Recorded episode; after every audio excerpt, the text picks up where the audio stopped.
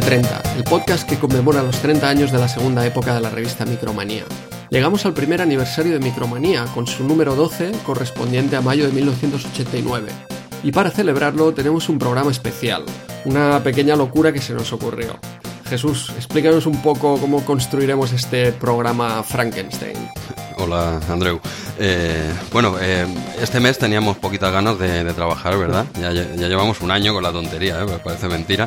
Y mira, se nos ocurrió que, oye, que mejor que dedicarlo a los oyentes y que, y que lo hagan ellos mismos, ¿no? Con, oyentes, no, no VIPs de la escena ni historias, gente que no, que no se ha puesto delante un micro nunca y oye, y, propusimos a unos cuantos y la mayoría, oye, nos dijeron que sí y para adelante cada uno eligió un juego, la, mayoría se ha quedado con el juego que eligió, porque claro, esto iba por... hay una lista, oye, el que primero llegó y elegía, pero tengo que decir que la mayoría se quedó con el juego que eligió. Y, nada, y van a ser los oyentes los que comenten juego a juego y nosotros con ellos, por supuesto. No son, no son cortes de audio que nos han enviado, sino bueno, les acompañamos, pero el peso del programa lo, van a llevar ellos y, nada, y nos espera un programa cargadito, ¿eh? porque son unos cuantos y hay unos cuantos juegos por delante. Va, a salir, intuyo, va a salir un programa largo ¿eh? este mes, Andreu. Sí, sí, a ver si esta pequeña intro la hacemos rápido porque, bueno, estamos grabando ahora la intro cuando ya tenemos a todos los eh, oyentes grabados, ya hemos hecho este puzzle. Veréis también que cada uno de ellos nos explica una pequeña anécdota con Micromanía antes de eh, evaluar, analizar o comentar el juego que han elegido. Y bueno, quedará así un poco como un puzzle, ¿no? Sí, sí, bueno, yo, yo creo que más o menos va, a encajar la cosa, lo, hemos ido montando, pero ahora ha roto la magia de la radio, Andreu. Esto hay que, hay que vender la moto de que ahora corta, venga, va, conectamos con este, con el otro, no sé qué. ha roto, toda, toda la magia, toda la ilusión, toda la ilusión. Se va a notar un poco, creo, pero bueno, eh, está claro que, que, lo que nos han explicado todos los oyentes es realmente interesante porque escuchamos a gente diferente, escuchamos anécdotas de gente diferente. Como tú comentabas, gente que no participa habitualmente en podcast y gente también de, otros podcasts que ha venido pues eh, con ganas también de, comentar la, micromanía. Y bueno, agradecerles a todos, por supuesto, la, participación, su predisposición y las ganas con, la, con las que han grabado. Sí, sí, no, entendemos que no, que no ha de ser fácil así de buenas a primeras, pero oye, de verdad que la inmensa mayoría dijo que para adelante, otros no podían por motivos familiares, laborales, oye, la, vida real, la vida real sigue ahí, detrás de Micromanía está la vida real y oye, no todo el mundo podía colaborar, pero la mayoría sí, se agradece como dice Andreu y bueno, ya lo vais a escuchar. Eh, mejor decir la verdad que no de la moto de conectar. Sí. Ha, sido honesto Andreu, eso bien hecho y ahora enseñaremos a todos cómo ha quedado. Yo creo que ha quedado un, gran programa, sobre todo por, por la, esa colaboración de de, unos cuantos. No vamos a decir el número, pero unos cuantos. Unos, cuantos, unos cuantos. Como son unos cuantos y hemos grabado muchos minutos, esta intro intentaremos ir un poco más ligeros. Sí, sí. Pero aún así hay temas a tratar, como por ejemplo la participación en Amstrad Eterno de RM30 Podcast. Eh, ya lo anunciamos en el podcast anterior, dos anteriores, creo, ¿no? Atila contactó con nosotros y nos pidió que si queríamos participar, llevamos allí todas las micromanías, fue una exposición realmente para mí chulísima. O sea, un esfuerzo terrible que nos costó montar las 80 en los paneles. Bueno, son más torpeza nuestra. Quizá, quizá que no, quizá el sistema que elegimos nos pegamos unas horitas para colgar las 80, que parece mentira. Y no, no, pero es verdad, ¿eh? No, no es por nada, pero la verdad es que impresionaba. Y eso que eran mis revistas, de, pero nunca las había visto así todas, evidentemente. No las tiene uno en casa así, ¿no?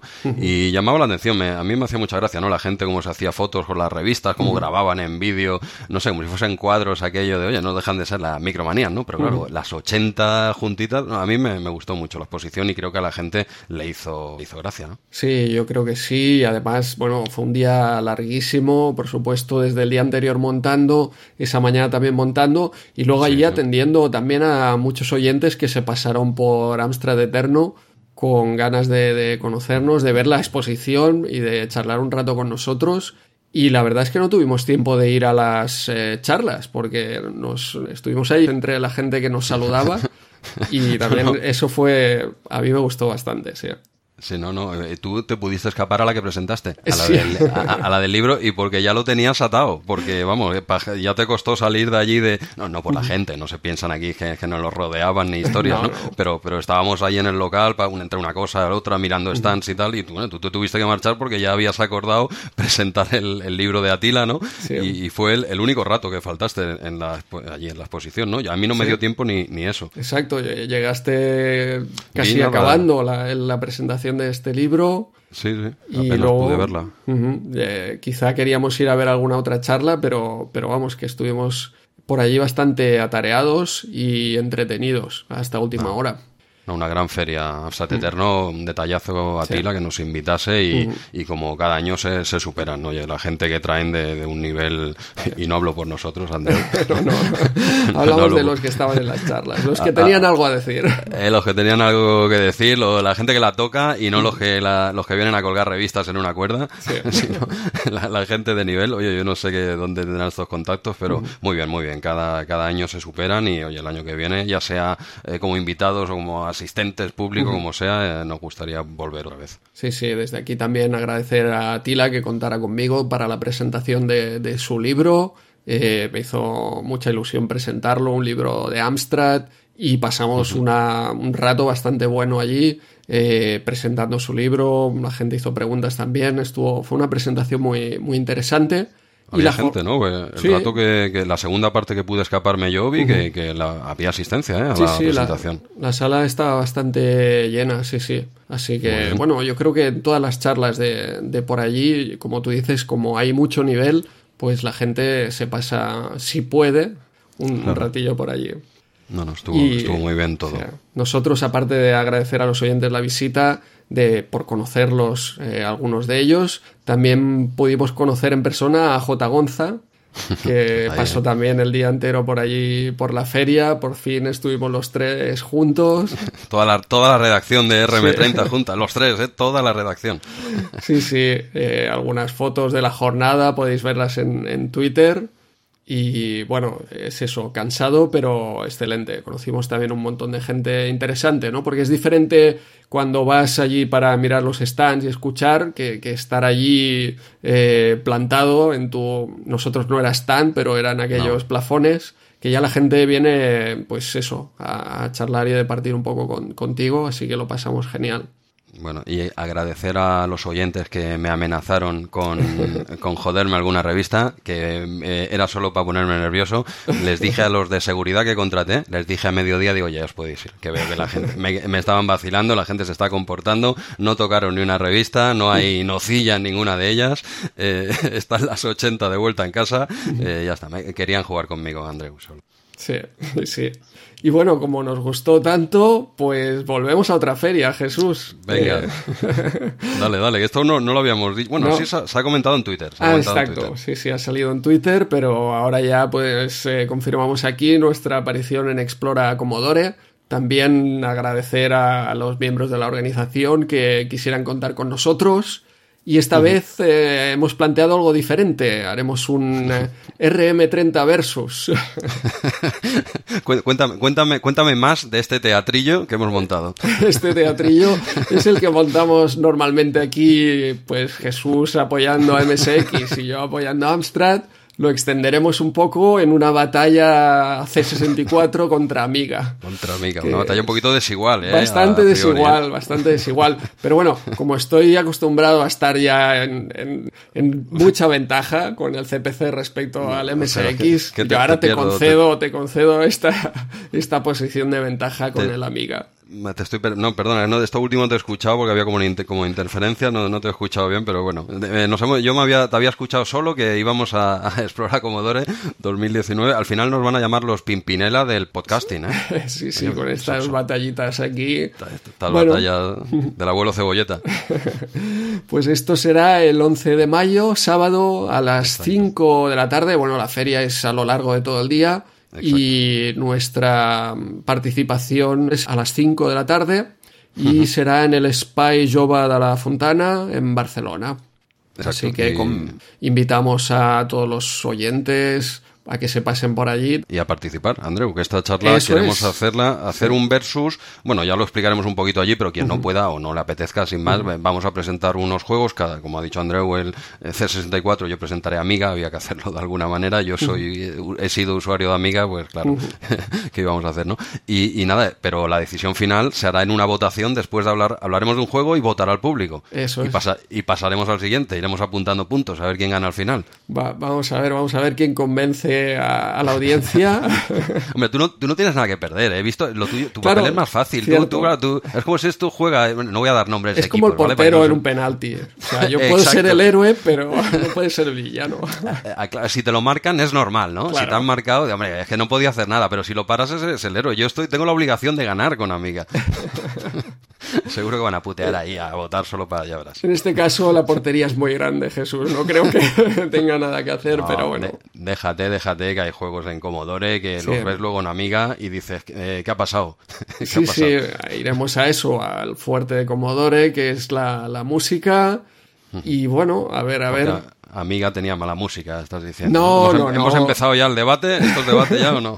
Venga, no, no nos avancemos, dejemos todo esto para explorar Commodore. Para el directo. Espero no acabar con, eh, con, las manos, no acabar en las manos en la calle. Esto a ver cómo acaba la cosa, ¿eh? a ver cómo acaba. Con Amstrad y MSX alguna vez ha pasado, pero con Commodore y Amiga no. No, pero claro, ahí grabaremos estando uno al lado del otro. Ah, es, diferente que, claro, aquí cuelgas y te vas enfadado, pero allí estaremos codo con codo, ¿eh? Ya, a, ver, cómo acaba la batalla. Vamos a ver qué, preparamos de putaditas ahí en, esos PowerPoints y en esas imágenes de, presentación. Sí, yo, creo que puede ser una cosita curiosa y, nos gustaría que participase el público con sus votaciones, ¿no? Para que sea un poco más peso interactivo, ¿no? Gente, me imagino que se animarán y vaya a dar una votación simbólica que gane lo que tenga que ganar y hasta todos los juegos que vamos a poner son grandes juegos, en uno o en otro sistema, o sea que eh, ganamos todos. Y nada, a ver, a ver cómo va, ya lo contaremos en el siguiente podcast para quien no pueda asistir, que serán la mayoría, claro en Barcelona. Sí, sí, eso es. Y bueno, si no tenemos nada más así de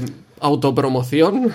autobombo, muy, muy autobombo esta, esta intro que estamos haciendo, ¿eh? RM30 todo, ¿eh? Sí, sí. Pasaríamos, si quieres, a los comentarios de, de iBox y Twitter, eh, también muy rápidamente este mes para, para dar espacio a nuestros oyentes. Sí, son, en este caso es de, del número 11, del número anterior, ¿Vale? Porque ahora estamos aquí en, el especial 12. Y bueno, empezamos por eh, Jorge Serrano, que nos dice: like como siempre, gracias y buen trabajo, chavales.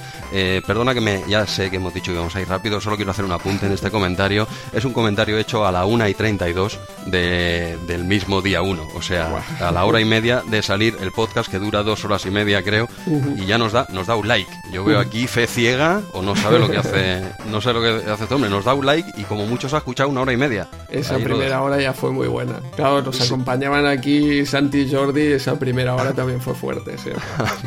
vale, es que vi, la hora, vi la hora, digo, pero bueno, y mira, seguimos con el siguiente comentario que es a las 8 de la mañana y es eh, el nuestro clásico ya, Headhunting, ¿eh? que pues dice, por aquí seguimos como siempre, fiel a la cita, tío, 8 y 11 de la mañana. Es que tenía estas dos horas aquí apuntadas porque digo, bueno, esas horas quizás mejor dormir y oye, tenemos un mes para escuchar esto, ¿no? Con la calma.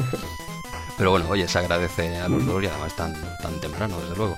Y pasamos al siguiente comentario que sería de, de López Cartes, y nos dice, escuchado, genial, este ya, este ya es a las 5 de la tarde, ¿vale? Ya ha tenido, ha tenido tiempo, pero, se la ha pulido ya por la mañana.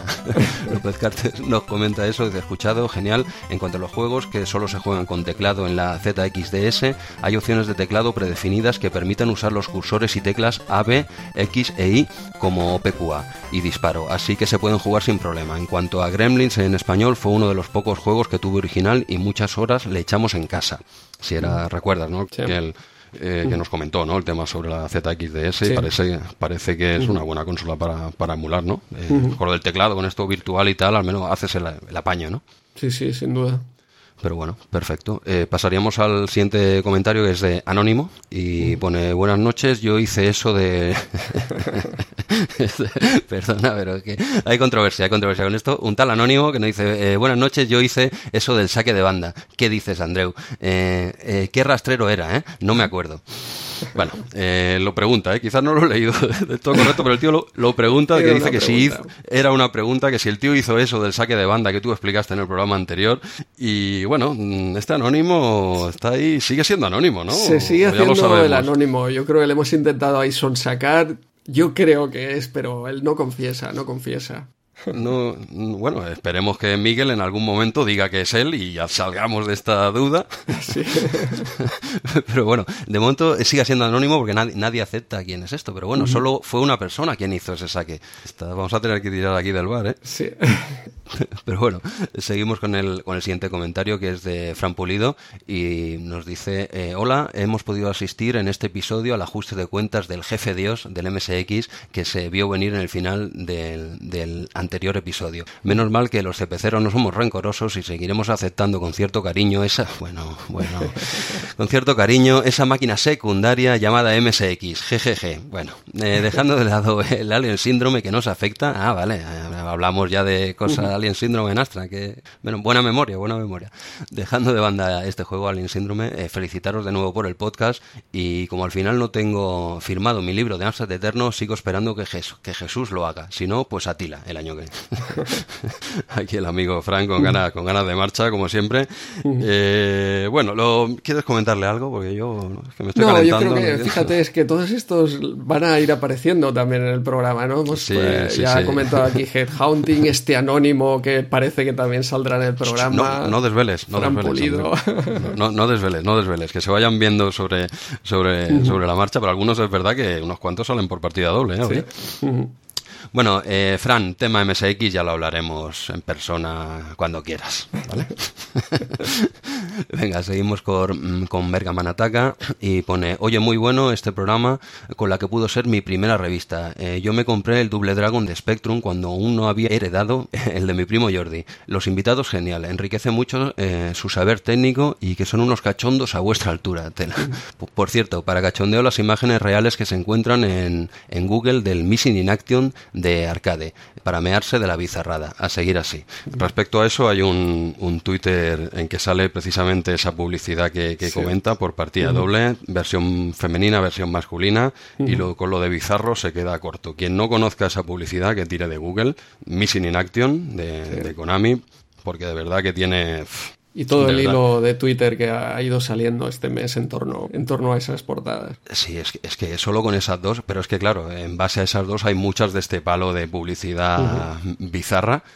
y, oye, ¿quién nos hizo ahora? Me sabe mal no acordarme el nombre, que, que nos hizo un, retweet con, con, un montón. No sé si se lo tienes tú. Fran Pulido, me parece que fue Fran Pulido. Hubo varias gente que participó en, en ese hilo. Pero bueno, Can, perdona, de uno de los presentadores de Rigor y Criterio, un podcast que desde aquí recomiendo, pero ahora me, sabe mal no, decir el nombre exactamente, pero hizo, hizo un, hilo que, enlazándonos con nosotros de referente a este tema y salía, puso cada publicidad ahí de Mearino Chargota. ¿eh? sí.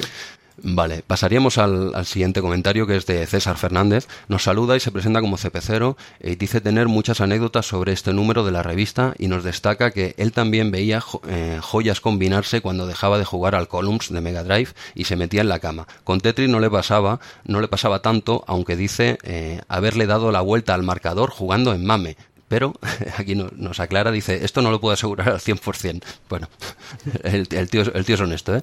Nos felicita por el programa y los invitados y un poco de equilibrio para el MSX no está, no está mal de vez en cuando. Confieso que flipé con el Penguin Adventure en cartucho en casa de un amigo. Bueno, pues eh, César, merci por partida doble, por tema MSX y por, por escribirnos. Y tenemos aquí a un tal, un tal Gaby, tal Gaby, que conocimos en persona. Ya lo conocíamos en persona hace muchos años, Andreu. Sí, y lo volvimos a ver en, en Eterno. ¿Es uno de los que sale por partida doble? Sí, ¿no? ¿Lo, dejo ahí en incógnito o qué? Déjalo en incógnito, pero creo que ha quedado claro. bueno, pues vamos con la primera parte de, de Gaby, su primera participación en el día de hoy. Y nada, nos saluda, nos felicita por el programa y dice que fue un placer vernos en de Eterno. Dice que tiene ganas que los juegos de PC empiecen a tener más protagonismo en Micromanía, ya que fue su, su, su primer sistema en propiedad. Eh, que tiene ganas de escuchar las reviews de esos primeros juegos. Nos pone un ejemplo completamente al azar, esto entre comillas, y, y nos dice el Goody en MS2 ¿Por qué, ¿Por qué, será esto, Andreu? Qué, eh, misterio. no sé, Tiene, ganas. Yo creo que ya ha visto la micromanía donde sale el Goody en, ah, MS2. Ojalá. Me, imagino, eh, es, una hipótesis que hago. Ojalá alguna vez Goody en MS2 en RM30, ¿eh? a, ver si algún día, a ver si algún día lo vemos. Sí. si sale, lo invitaremos a él. Ah, mira, buena idea. apúntatelo. Venga, seguimos con, con, otro anónimo, que no sé si será nuestro anónimo o no y pone eh, hola Jesús y Andreu aquí vaya vaya aquí otro CP0 eh, que disfruté mucho eh, disfruté mucho de mi ordenador y de Micromanía. Estoy deseando que lleguen los números en los que sortean 10 Mega Drive con Mega CD fui junto con mi hermano uno de los que conseguimos una. Él aún la conserva. Un abrazo muy fuerte y seguir así. Saludos. Ojo ojo tenemos tenemos aquí un futuro invitado ¿o qué? sí sí uno de premio. Ya hicimos la llamada a ver quién le había tocado el, el card y todavía no ha tenido respuesta, pero ya tenemos aquí ganadores de otros concursos. Muy bien. Pues Anónimo, no te puedo llamar por tu nombre porque no lo sé. Anónimo, ponte en contacto con nosotros otra vez. Y oye, esto tienes que explicarlo, decir que Micromanía regaló algo, que hay el mito este de que Micromanía nunca regaló nada. Oye, pues mira, oye, una, una de las 10 Mega Drive, sinceramente no recuerdo, ¿eh? el, sorteo este, no sé si fue muy avanzado, un poquito más, ¿no sería? Sí, sí, sí, no, no, yo no lo recordaba, pero bueno, cuando empiezan a salir consolas será. Oye, pero con, con Mega CD, ojo, en la. En sí, completa, exacto, que no, no, tuvo que ser al principio de, de, la Mega Drive. Ni, ni, barato, un Mega CD de salida, no, no, sé, no, sé el precio, pero, pero ojo, ¿eh? puede ser un premio pepino. ¿eh? Sí, quizá unas 30.000 ¿no? de salida, yo creo que estaba en torno a las 30.000, cuando la consola a lo mejor ya estaba sobre las 20, 18, 20. Sería, no, no, en serio, sería curioso si se anima a participar y no al menos escribirnos alguna cosita, sería curioso saber algo más sobre esta intro que nos ha dado. Pasamos a la rata miserable, como cada mes, ha vuelto. Fiel. Ha vuelto, ha vuelto nuestro roedor favorito. y saludo, ojo cómo empieza, ¿eh? Saludo, hostia, por cierto, no sé si lo comentarás luego, ese, ese tweet, esa foto épica que, que publicó en Twitter de una, rata jugando al, no sé si era el Perico Delgado o, a, cuál, en el ordenador, no sé si lo recuerdas. Ostras, no, lo recuerdo. publicó una foto, este tío, de una rata de, juguete, entiendo, ¿eh? en el teclado con el Perico Delgado ah, en, el monitor.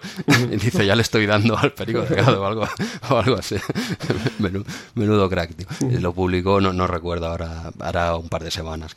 Bueno, empieza diciéndonos, pues, eh, saludos, seres, divertidísima esta entrega con los cuatro fantásticos. nos comenta una anécdota. Jugando un partido de fútbol, le dio un pequeño, eh, entre comillas, un pequeño codazo a un rival que se tiró al suelo como si lo hubiesen matado. Entonces, él miró al árbitro y le dijo, con este codazo brutal me paso el doble dragón. Y, y sí, sí, tal cual. Y este le contestó el árbitro, le dice, yo ya me lo pasé. Tras esto, el árbitro le sacó la tarjeta amarilla, eh, mientras se descojonaba de risa. Y nos acaba felicitando por el programa. Yo quiero pensar que si ese árbitro no, eh, no sabe de qué va el doble dragon, lo echa, ¿no? Pues hizo gracia igual, ¿no? Hombre, yo creo que lo entendió, quizá, ¿no? Yo creo que lo iba a echar, pero como le hizo el comentario, con, esto me paso el doble drago, digo, coño, este es de los míos, no voy a dejarlo que siga, porque eso era, eso por lo tal como lo escribo aquí es roja, ¿eh? Pero bueno. Vale, y pasamos al, último comentario que es de Stromberg y nos dice, hola chicos, eh, yo a mi ritmo, como siempre, escuchando 10-15 minutos al día. Cada programa me cunde medio mes, ojo. Eh, yo tenía el Fantomas 2 del pack Éxitos Dynamic 85-88, que era una gozada, aunque precisamente el Fantasma, el Fantomas no era de mis favoritos. Un saludo y en breve os vuelvo a escuchar. Seguid así. Pues eh, gracias a Stromberg y a todos los que se han puesto en con nosotros este mes. Muy bien, pues pasamos a los comentarios de Twitter. En primer lugar, felicitar a Santi Ontañón por otra nueva victoria en la MSX Dev con X Racing. Abusón. Sí, bueno, esta vez eh, se comportó, solo puso un juego y ganó, era evidente, pero no, no quiso abusar más. No, no ocupó dos plazas del podio, como fue hace un año o dos, que se sentó en dos sitios. Del, en uno se sentó y en otro puso los pies, ¿no? Creo. El primero y tercero creo que fue. ¿eh? Sí, no, primero y segundo, ¿no? Creo, y nos comentó que, ah, que, iba a participar con un tercer juego, que hubiera sido ya el tercero. Yo creo que no le dejaron. De oye, el, este, el X Racing este, preséntalo el año que viene y mira lo que ha pasado. Claro. Tú ya lo viste, lo jugaste y ya le dijiste, En serio, es, eh, en serio, es un juegazo, es, un juegazo. Es el Supercars 2 de, de Amiga. Eh, más justito, por supuesto, pero oye, prácticamente el Supercars 2 de Amiga en MSX. Ojo, esa dice, quien conozca el Supercars 2 de Amiga eh, sabe de lo que estoy hablando, pues eso casi, casi, casi 1-1 al MSX, eh, tiene mucho, mucho mérito. Sí, sí, sin duda. Y entonces de el resto de comentarios que han salido por ahí por Twitter y que ya comentábamos justamente anteriormente, de nuestra exposición en Amstrad Eterno. Micromanía nos hizo un retweet de las fotos de los paneles Micromanía oficial. Sí, sí. No nos llegó el requerimiento de que cerremos el chiringuito, sino que fue un, retweet. Yo cuando, cuando me vino la entrada de Micromanía de, la oficial, yo ya digo, se acabó el rollo. y luego lo miré bien, digo, no, no, es un retweet y, no, y les gusta y no sé qué, ¿sabes? Sí, sí, no, muy, muy agradecidos obviamente de que, de que nos hicieran este, este retweet en, honor a su pasado también, porque teníamos ahí las, las 80 de segunda época. El comentario que decías antes era arroba calzacaz. Eh, eso, eso, perdona, perdona, calzacaz. Que, nos ayudó en ese, en ese hilo con eh, el Missing in Action y todas esas eh, publicidades bizarras. Cierto, cierto, que nos sigue mucho en Twitter.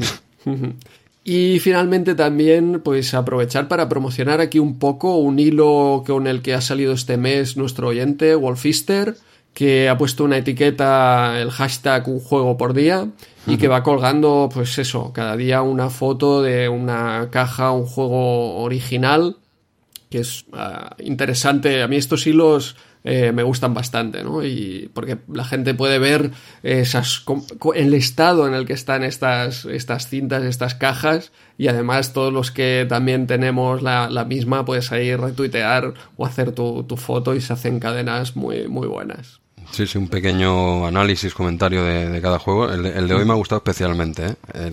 hoy, ha sido una. Magic Johnson era Magic Johnson hoy. Hoy tocaba petardada. Hasta hoy han sido buenos juegos y hizo una pequeña encuesta de, oye, ¿qué queréis? Y la gente, como le va la marcha, pues le puso, no, no, uno malo, hoy uno malo, ¿no? Y vamos, que si, lo, lo he publicado esta mañana. Mira, yo ahora voy a explicar una anécdota aquí con otro hilo que creo que era de eh, Anchuela y Retro Maquinitas hace como tres años hicieron lo mismo, eh, un juego por día.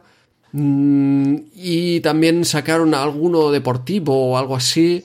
Y entonces les eh, hice, un, hice una foto también de mi Magic Johnson, la envié y apareció por ahí eh, Alberto González, pidiéndome disculpas por haber realizado ese juego. ¿Qué dices? en serio. Sí, sí, Tal cual. Sobre, este mismo, vamos. Sí, sí, es, es, de, es de ellos, de New Frontier. Quizá cuando eran New Frontier, antes de ser, yo creo, vale. Managers. Y, justo detrás de mi tweet me respondió ahí pidiéndome disculpas por el juego. yo le dije, mira, te, lo llevo a Amstrad Eterno, si me lo firmas ya, ya está, ya está perdonado todo. mira, igual le, igual le se lo dice a Wolfister también, va pidiendo al pobre, pobre hombre va pidiendo disculpas por todos lados. Pero es que el año pasado en Amstrad Eterno eh, durante las, alguna de las charlas estaba sentado allí al lado de Isidro Gilabert, también de New Frontier, y, también se lo comenté, no recuerdo por qué, que, estaban hablando en la charla.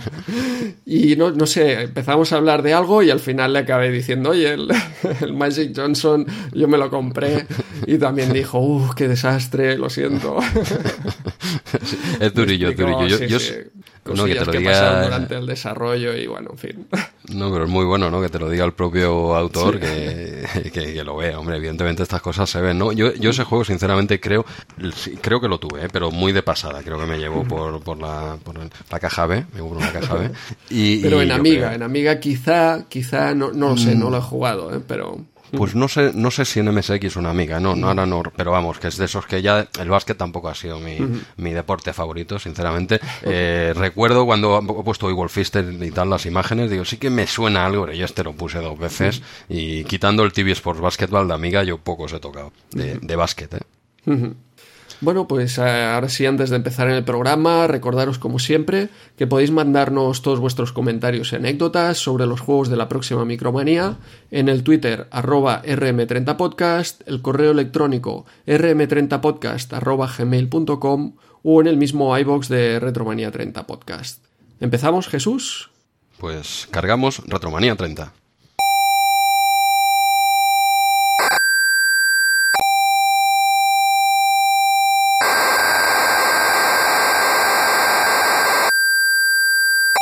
Y el número 12 de Micromanía que tiene en portada copando aquí el software español con Dynamic, Topo y Opera, este Rescate Atlántida con la portada de Enrique Ventura, tenemos a Perico Delgado también que será el mega juego de este mes. Y González eh, un juego de ópera con doble carga que también hablaremos eh, en este número de Retromanía 30.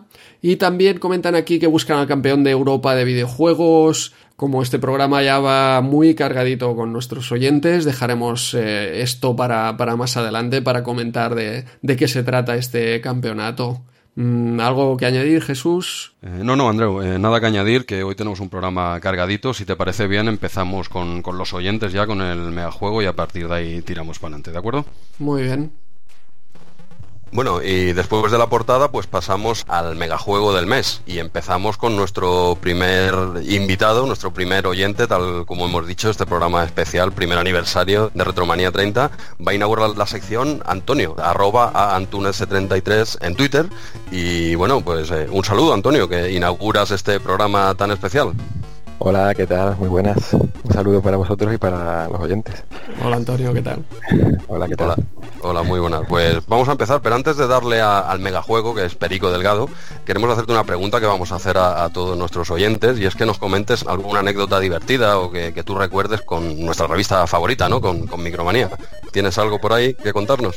Pues mira que he estado dándole vueltas a la cabeza intentando buscar alguna así graciosa y tal, pero no sé, me ocurría ninguna así rimbombante, ninguna, ¿no? Pero precisamente relacionándola con este juego del que voy a hablar, caí en que yo creo que el primer hype que tuve en mi vida con un juego fue gracias a un, informe que vi en, esta revista de Mad Game. Ah, de Rafa Gómez, que es precisamente el, programador del, juego que voy a comentar. Claro, claro y que además también os adelanto que tuve la oportunidad de hablar en Retropixel. Lo tuvimos en el sábado este pasado en, aquí en Málaga y lo pillé por banda para que me firmara unos juegos y le estuve preguntando y tal. Y ahora os comenté cosillas que me dijo. Sí, sí, te, firmó el, Perico Delgado, ¿no? Precisamente. Eh, sí, bueno, le llevé, el hombre estaba allí firmando un juego, un butragueño para donarlo a videojuegos por alimentos ah, y le ataqué por detrás. y le dije, oye Rafa, ¿te importa firmarme estos juegos? El hombre muy amable, sí, sí, claro, claro, por supuesto, me escribió, vamos, de hecho en cada uno me escribió ahí una dedicatoria chulísima. y ya le dije, oye, mira, pues precisamente voy a hablar en un, en un podcast de tu juego, de Perico Delgado. y, sí. y empezó a darme datos, me dice, bueno, ¿cuento, ¿cuento ya lo que me dijo? Sí, yo creo que ya podemos empezar con el juego, si, si te parece. Es, es tu sección, comenta como, veas el, juego, ya, ya iremos metiendo cuchara también Jesús y yo. Adelante, Andreu y yo nos vamos ahora a hacer un café, ¿vale? De aquí, 10 minutos venimos y ya lo escucharemos, eh, ya lo escucharemos en iPods cuando lo bajemos, ¿vale? No, no me dejéis solo. dale, dale, Antonio, pues- estás, estás en tu casa, empieza cuando quieras con Perico Delgado. Pues mira, lo elegí porque, bueno, nada más de comentarme que si me interesaba participar en el podcast y tal, me descargué la portada esta, ¿no? De Micromanía y cuando lo vi dijo, este, este es mi juego, Perico Delgado, porque quería elegir uno al que le hubiese dado en, la época, ¿no? Y bueno, bueno, menos mal que estaba libre porque después revisé la, revista y poco más había que elegir. estaba el, me parece que el Metrópolis, que me lo coló Aspiri como tantos otros, y, poco más. Sí, sí, no, no, pero, has elegido un, buen juego, ¿eh? Porque claro, esto ya lo hemos explicado así un poco por encima, ¿no? Cada oyente ha seleccionado un juego, pero no todo el mundo ha tenido el que ha querido, porque claro, hemos, sois, habéis sido unos cuantos, y aquí el, el último, bueno, ya sabes lo que pasa. Pues sí, yo he tenido suerte. Le di, le di bastante, como te comentaba, y además yo es que soy mucho de juegos deportivos. Deportivo y me he dado cuenta que español también, porque le jugué bastante a Butragueño, a este, al de Basket Master, después jugué a Emilio Sánchez Vicario, es decir, muchos deportivos. Soy más de, de Más Day que de Butragueño, oh, por ejemplo. Grande, qué grande este tío. pero a este también le di, recuerdo. Además, probablemente yo creo que fue mi último juego de Amstrad o de los últimos, porque por ese año me compré ya el Commodore Amiga, ya me pasé de, de Amstrad a Amiga. Y fue de los, de los últimos que jugué. Y nada, me llamó la atención pues la estructura de juego que tiene, ¿no? El, tema este de las cuatro, los cuatro minijuegos que tiene, que son la primera que es una fase llana, ¿no? En llano, en modo cero, así colorido tal, que bueno, es un poco parecida a Jorge Martínez Afar, ¿no? Visto desde arriba. Sí. Pero no sé, yo creo, ya en este sentido me gusta más Aspar, no sé. Después la segunda fase de una cronoescalada en modo 1. Esta, se me hace un poco monótona, creo yo, porque el fondo es siempre igual y izquierda, derecha, izquierda, derecha, al final se hace un poco pesado. Y después venía una fase de, de descenso, también en modo 1 que esta sí que me gustó también bastante. Y la fase 4 última, que es una un reloj, me parece que es, ¿no? O un, sprint, también en modo cero. No sé, yo creo que son, son cuatro juegos muy, muy rejugables. De hecho, lo he jugado eh, a raíz de llamarme vosotros, me compré el juego otra vez. Vaya. Eh, para tenerlo en la mano y revivir sensaciones así, ¿no? Y lo he vuelto a jugar y nada, muy bien. La verdad que es como lo recordaba. ¿Lo has jugado en hardware original o emulador? No, no, emulador. De hecho, aquí tengo que decir que los DSK que me he bajado de tanto de Amstrad.es como de CPCEMU no me cargaba la última, para mí por lo menos. Pero he tenido que bajar en CDT y hacer una carga como de ah. la Retro Virtual Machine, como si fuera de, cinta. Claro. Ah. Yo, yo también me descargué algunas imágenes que me pedían de arrancar la cinta y de, girar la cinta, no, no me funcionaban. Y al final la que utilicé no recuerdo dónde era, pero sí podía jugar a las cuatro seguidas, sí, sí. Y un juego que yo también le di un montón en la época y como comentas me parece súper divertido, es muy variado porque no va cambiando, ¿no? La primera perspectiva es justo lo que dices, es como un Aspar, quizá, claro, no, no tan entretenido como el Aspar porque el Aspar es solo ese modo de juego y aquí lo que hay son las bandadas de los ciclistas contrarios, ¿no? Que se te echan encima. Sí, sí. por cierto, se lo comenté a Rafa, a Rafa Gómez. Eh, le dije, oye, el, tema de los ciclistas estos que se te echan encima, que son un poco psicópatas. Y me, dice, hombre, pues soy yo jugando. Eh, la inteligencia artificial soy yo haciendo el recorrido digo ah el psicópata eres tú entonces Se, grabó él haciendo una partida y la, la IA del juego es él haciendo una partida previa. Dijo bueno le comenté digo pues no me dio la sensación porque a veces girabas cuando no debías se te me se encima y tal dice bueno quizás le metí algo más para darle un poco más de dificultad y tal y en el que sí me dijo que hizo una inteligencia artificial de verdad fue en el en el butregueño dijo ahí sí que le metí mm. más inteligencia artificial pero en el este soy yo jugando. Vaya, sí que van cruzando de un, de un lado al otro, que te, hacen a veces imposible ¿eh? pasar por ahí, ¿eh? Sí, sí, sí. parece que te, cierren. Bueno, supongo que tienes que ir frenando. Esto J. Gonza seguro que lo domina. Yo es que le doy todo para adelante a toda velocidad y no, no, ya está. No, no freno, es kamikaze. Si te pones primero ya es fácil. Exacto. la fase 1 como en la 3, que es la bajada. Como Eso si te pones primero ya, sí, pero hasta ese momento la verdad que cuesta. Cuesta de los psicópatas. Sí, sí, el descenso es un poco parecido la, la IA esta que hablábamos, pero entonces pasa a una perspectiva isométrica en vez de una cenital. Pero también es muy divertido. Yo es que todas las fases te ofrecen algo. El sprint final también da rabia que cuando te cierran, cuando te cierran o cuando pasa una moto y te, atropella y te, frena. Pero esas tres fases son muy divertidas y la cronoscalada es más pues el machacateclas y también en este caso combinado con cambiar la marcha, poner el, desarrollo que toca según la pendiente de la subida. Que tampoco tiene mucho. Yo 0, 1 y 9, además no, la, no le veo mucho sentido. Eso, eso tienes razón, sí, sí. No cambia, no cambia mucho eso, ¿no? Bueno, yo creo que es eso. Cuando enseguida que llega pendiente tienes que bajar a la 1 y cuando está plano ya, ya puedes subir bastante eh, la marcha. Sí que es cierto que las marchas ahí intermedias no hacen mucho. Vale, tenía, perdona, una, una pregunta, Antonio. ¿Tú dices que te lo has acabado el juego? Sí, es que realmente no tienes que hacer, puedes jugar las cuatro fases, no hay ningún requisito para jugar la siguiente, las juegas todas y ya está. Vale, vale, porque tenía, tenía una pregunta porque yo, yo no lo he hecho entero, ¿eh? y he, leído por ahí que los marcadores van un poco a su bola, o sea, es cierto que puedes llegar con unos segundos de margen a la última etapa y aún ganándola te ponen la posición que es un poco random, ese sorteo, eh, yo, lo desconozco, lo he leído, ¿eh? Yo vi algo raro en los marcadores, pero además... Además, lo que también he visto, ya después de haberlo jugado ahora, ¿no? Es que la fase 1, 3 y 4 puedes quedar primero. Pero al final no puedes quedar primero de la general porque la fase 2 te, es imposible sacar el tiempo que te hace falta. Y de hecho me parece que J. Gonza, en un foro que hay por ahí, lo comentaba, que la versión de Amstrad no se puede quedar primero. Lo he visto, lo he visto, pero ahí también comenta que él en la época me parece que llegó, consiguió ser primero. Yo también como os decía, en su momento le, había metido bastante. De hecho, siempre que llegaba a una competición ciclista, era un ratillo de, ver y cuando llegaban ellos a la meta me ponía, me ponía yo. Y, realmente yo recuerdo de haber eh, ganado el tour. Entonces imposible no debe ser. Y me parece que en ese foro J. Gonza también lo comenta y dice que a lo mejor, hablo de memoria, eh, que no sé si es un fallo del, del de la, del DSK o algo, pero que en el momento él también recuerda habérselo, haber quedado primero. Así que habrá que jugar a, esa cinta que has comprado. Sí, no, claro, como está firmada por, el autor, claro. claro, esa, esa, funciona bien, igual. que por cierto también me dijo, ¿sabes qué Perico Delgado no tenía ni puñetería de lo que era un videojuego. Le dije que íbamos a hacer un videojuego y me dijo, ¿un qué?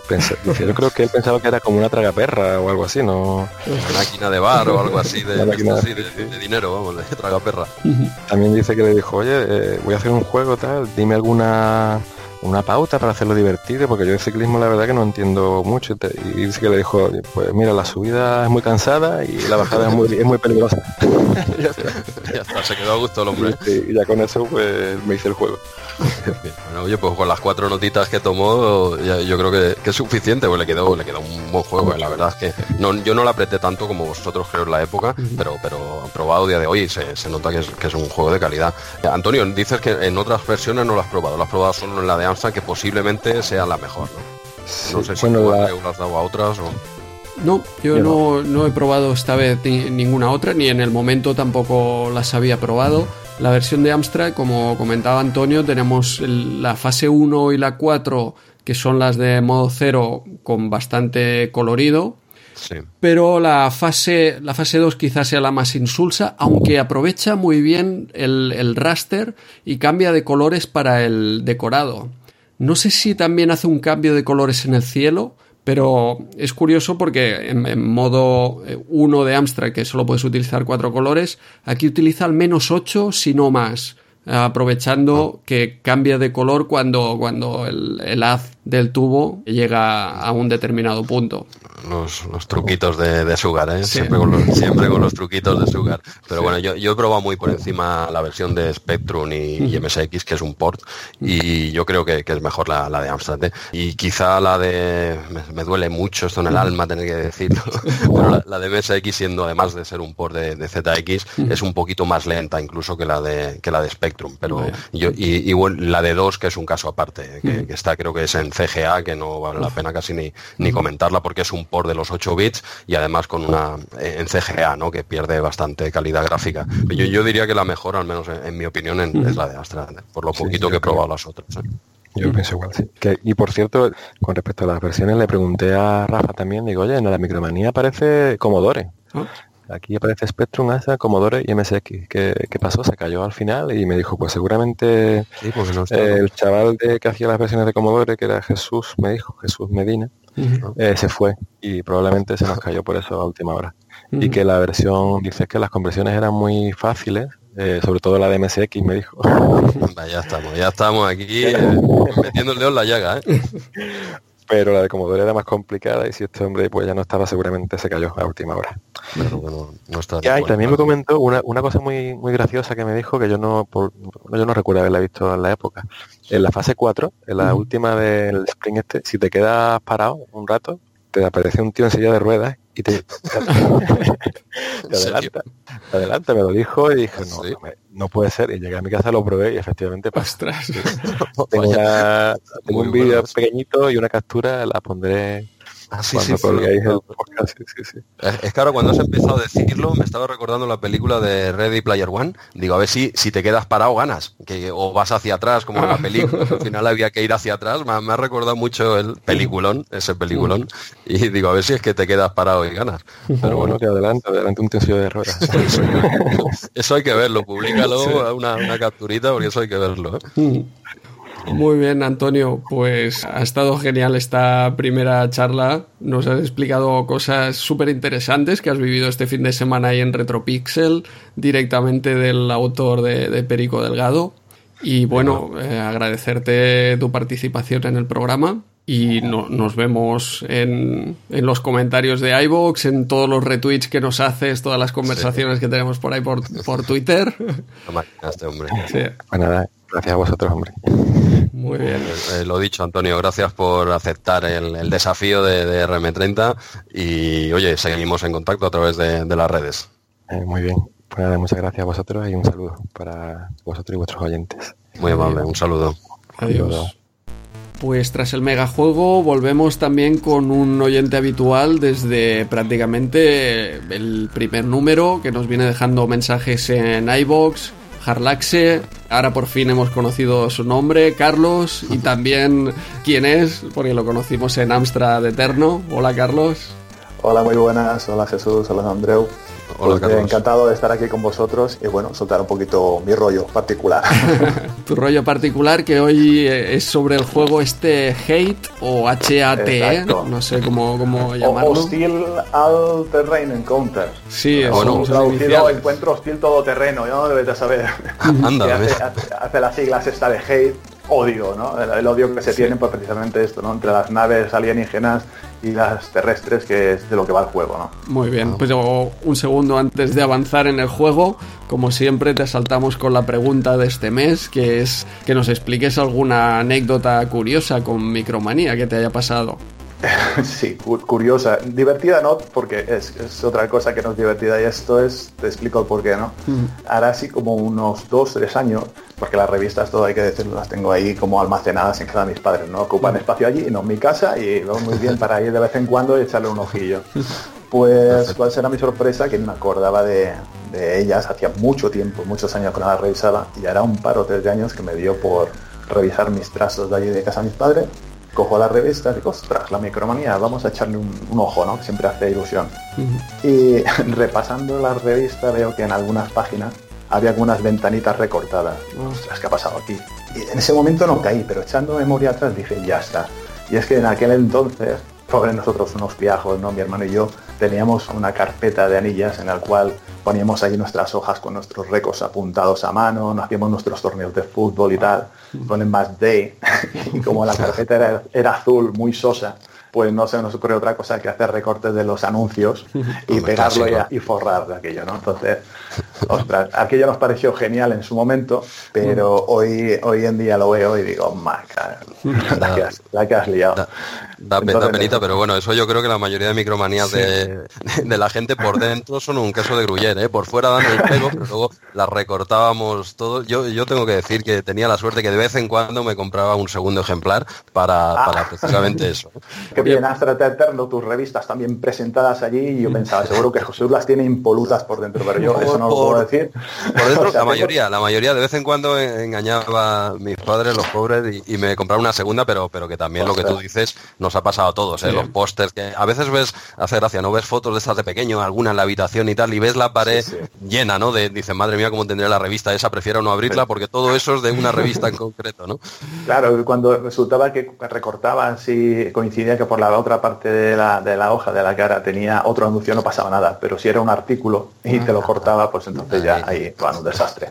Total, lo dicho, que, que si pudiera montarme en el DeLorean y volver atrás y decirle a mi yo del pasado, mm, darle una colleja viendo a decir, tío, la que estás liando, que esto dentro de 30 años va a ser una, una cosa de culto, pues entonces, Pero bueno, lo, lo hecho hecho está tú. Nos ha, pasado a todos. Y ahora sí, sí que podemos entrar en el análisis de este hate, a ver qué nos puedes explicar de él. Pues mira, este hate salió para varias plataformas en el año 1989, ¿vale? La revista, en concreto, la micromanía que nos ocupa, trata, analiza la versión Astra CPT, pero yo he probado la de Spectrum, que era el ordenador que tenía en aquella época, junto con el Amiga. Y es curioso porque tanto para Spectrum, Astra CPC, Commodore 64, Amiga y Atari ST, que son las plataformas que apareció todas en el mismo año, 1989. Yo tuve el Spectrum y el, el Commodore Amiga. Y el Spectrum mm, lo probé, llegó a mis manos el hate este, lo probé mm, nada, 10 minutos, porque teniendo la amiga, evidentemente, había cosas mejores que hacer, ¿no? Pero sin embargo, la versión amiga no era lo suficientemente buena como para dedicarle tiempo, por lo tanto, no lo probé bien ni en uno ni en otra plataforma. Cosa que, es decir, que le, al cabo, después de, tiempo, ¿no? Con los emuladores, lo he revisitado y es un juegazo. Ese juego que nos ocupa, pues esto. ¿Y le has dado más caña, dices entonces, en, Spectrum que, en Amiga? Correcto. Después con los emuladores vi, visité el GT en Spectrum y me gustó mucho y oye, le estuve dando y es, un juego muy muy bueno. El programador es el Costa Panaggi, que tiene, la verdad que tiene cosas muy chulas para Spectrum como Android One, Android 2, Cyclone, High Point Encounter. Y ya este, este hombre ya le daba a sus juegos ese aspecto 3D, ¿no? Y es lo que vamos a encontrar en este Hate, que es un, un shoot up de toda la vida, un matamarcianos, vaya, con perspectiva isométrica. Vale, vale, porque aquí en... Una idea a los oyentes es un Zaxxon, ¿no? El, original correcto, eh, correcto. que salió. Exacto, iba, a decir que era parecido a una especie de Alien 8 o Nylor, pero es verdad que como es de naves y el avance es así más o menos como tú dices, como un Zaxxon de esa, más o menos así. Y nada, este, la, música de, de, Ben Douglas. Uh, buenísima. Y otro, muy bueno. Y entonces eh, lo desarrolló Vortex, eh, lo publicó Gremlin Graphics y aquí en España, como no podía ser de otra forma, pues Herbe Software, que era lo que movía, cortaba el bacalao por aquella mm. época aquí, se encargó de, digamos, distribuir un Spectrum Astra y de Commodore 64. Una, una pregunta, Carlos. El, hecho este de llevar eh, dos vehículos, o sea, ¿cuál, ¿cuáles serían las diferencias? Bueno, eh, no hemos comentado que, puedes o bien llevar una aeronave o, bien llevar un tanque, ¿no? Que, es aquí básicamente donde es la mayor diferencia del juego. Que, ¿Tú cómo lo ves esto? Ahí está. Esto, digamos que hay fases, las fases impares llevamos la aeronave y las fases pares llevamos lo que es el tanque. La mayor diferencia entre una y otra, evidentemente, es que con la, con la nave podemos subir y bajar en vertical y con el tanque siempre vamos pegado al suelo, pero podemos avanzar un poco hacia adelante y retroceder. Eh, y para poder, digamos, dar a los enemigos que están un poco más alto que nosotros, tenemos la posibilidad de disparar o bien recto, pero también lanzamos unas granadas en parábola, que es lo que conseguimos dar a los enemigos que están un poco más altos, ¿no? Vale, porque el tema, cuando vas en la nave, que como bien has dicho, subes y bajas, pero no, puedes avanzar hacia adelante como el tanque, ¿verdad? ¿Es así? ¿O es que yo no, he, no, he tenido forma de hacerlo? Es así, es correcto. O sea, puedes desplazarte de derecha a izquierda, subir y bajar, pero no puedes ese poquito de avanzar y retroceder que te eh. permite el tanque, con la nave no, no se puede, no se puede. es que claro, me estaba volviendo loco, digo, me faltan teclas, porque no, no, no lo puedo avanzar, y claro, entonces cuando pasas a la siguiente fase, ves que el tanque sí lo hace, dice, a ver, si tengo las mismas teclas, pero claro, el, tanque le falta subir y bajar de, nivel, que, que incluso te, no sé, ¿tú cómo lo ves? ¿Cuál ves más difícil? O sea, manejando la nave o con el tanque? Con yo me veo más complicado el tanque, porque con la nave enseguida te haces de subir, bajar, vas al enemigo, porque además te fías mucho de, lo que es la altura por la sombra que, proyecta, que además está muy conseguida, es una de las cosas que este juego tiene muy bien, que es que como la perspectiva esta del terreno va haciendo subidas y bajadas, la sombra se va adecuando, se inclina, baja, y es, una pasada como, como eh, correcto. Enseguida lo ves, ¿no? El tanque, bueno, sí está bien, pero para hacer esas parábolas que lanza esas bombas, digamos, es más, más complicado, más complicado. Para lo que no hemos dicho, que claro, la mecánica de juego, aunque es un shoot up, no basta con matar todo, arrasar. Prácticamente esto no es la misión del juego. digamos que lo que hacemos es iniciamos la fase, tenemos que llegar al final, atravesar una barrera, que es la que nos delimita que has llegado al final de esa fase, pero hay unas eh, cápsulas por medio del camino entre tanto enemigo que al destruirlas sueltan una especie de células de plasma. ¿no? Esas células de plasma, al recogerlas, se van colocando detrás de tu nave y se van quedando así en fila india. Podemos llegar hasta tener hasta un máximo de cuatro. Vale. Esto es muy importante porque esto lo que hace es, primero, si llegamos al final a esa barrera que te comentaba y no llevas ninguna cápsula, ninguna célula, perdón, de plasma, directamente mueres. No, ah. no, no, pasas. Tienes, que llegar con, una como mínimo. Como mínimo una. Y si llevas más de una, eso es interesante porque imaginemos que vas con la nave, conseguimos eh, tres de esas cuatro, cuando ya atravesamos el final de, de la fase, esas tres cápsulas se convierten en vida, que son las que traspasas al tanque. Es un poquito complicado de entender, pero ah, en lo que es el marcador, en el marcador tenemos cuatro vidas, un total de cuatro, y esas cuatro nos las va a delimitar las cápsulas que lleves al pasar a la siguiente fase. Vale, respecto a esto que comentas de las, de las cápsulas, me ha parecido leer, no, no, no lo sé, ¿eh? me ha parecido leer que también si llevas cápsula y te matan, sigues en el punto en el que te han matado, perdiendo una vida, pero si no llevas cápsula, vuelve, vuelves al principio. Esto es así, digo, sí, ¿verdad? Sí, sí, sí, sí. Digamos que las cápsulas te hacen como de vida, vas viendo físicamente cómo están allá. Entonces cuando te impacta un enemigo directamente o una de sus láseres, en vez de matarte a ti, lo que es la nave, lo que hace es que te elimina una cápsula, pero bueno, continúas a partir de donde estabas. Digamos que el juego no para, que Pero si no llevaras ninguna cápsula e impacta contigo alguna nave, automáticamente vuelvas al principio del pase.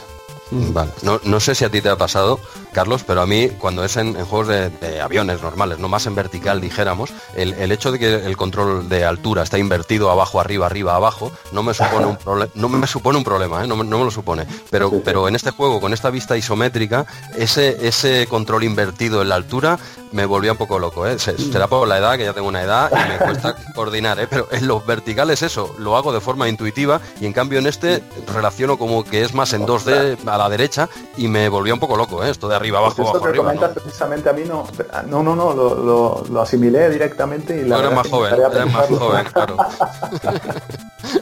no voy a preguntar la edad, pero es así. es, una que todavía tienes que llegar tú seguro. y ya, ya, llegará ya. Lo, dudo, lo dudo, pero bueno, a mí de, verdad que eso me ha costado, ¿eh? En cambio en otros lo tengo ya más que asimilado, pero con esta vista isométrica ese, no sé, a mí me, me ha costado hasta que te haces unas partiditas y lo coges, ¿no? Pero me sigue, muchas veces me mataban por eso, porque claro, tienes que disparar al nivel de los enemigos. Si pasas por abajo, por arriba, no les das. Por eso a mí me parece un poquito más fácil la del tanque, porque al menos vas por suelo y no, no te complicas tanto la vida, ¿eh? en mi opinión. La verdad es que te haces muy rápido con los controles y eh, después de los dos, tres primeros intentos, enseguida la verdad es que se hace mucho uno de los controles y es muy, muy, muy fácil de, manejar. Es una delicia manejar este juego. ¿eh? Decir también que no hayamos comentado ah, que este juego tiene, consta de 30 pantallas en total, ¿vale? Y esas 30 pantallas, cuando pasas las 10 primeras, si te matan a partir de la 11, digamos, en vez de llevarte a la 1, que cuando mueres empezás de la 1, en este caso no, empezarías a partir de la 11. Eso ah. está muy bien. Hombre, a no ser que resetes la máquina, no la apagues, entonces vuelves a cargar y siempre volverías a la 1, ¿no? Pero si tú continúas, dejas el ordenador ahí encendido toda la tarde y sigues insistiendo, te vas a comer el bocata de nocilla para merendar y vuelves, no tienes que empezar de la 1, sigues a partir de ahí, ¿no? Está muy bien. Lo mismo pasa con la, la 21, cuando llegas a sí, sí, metas volantes o... Correcto, La verdad es que eso facilita bastante la cosa, ¿eh?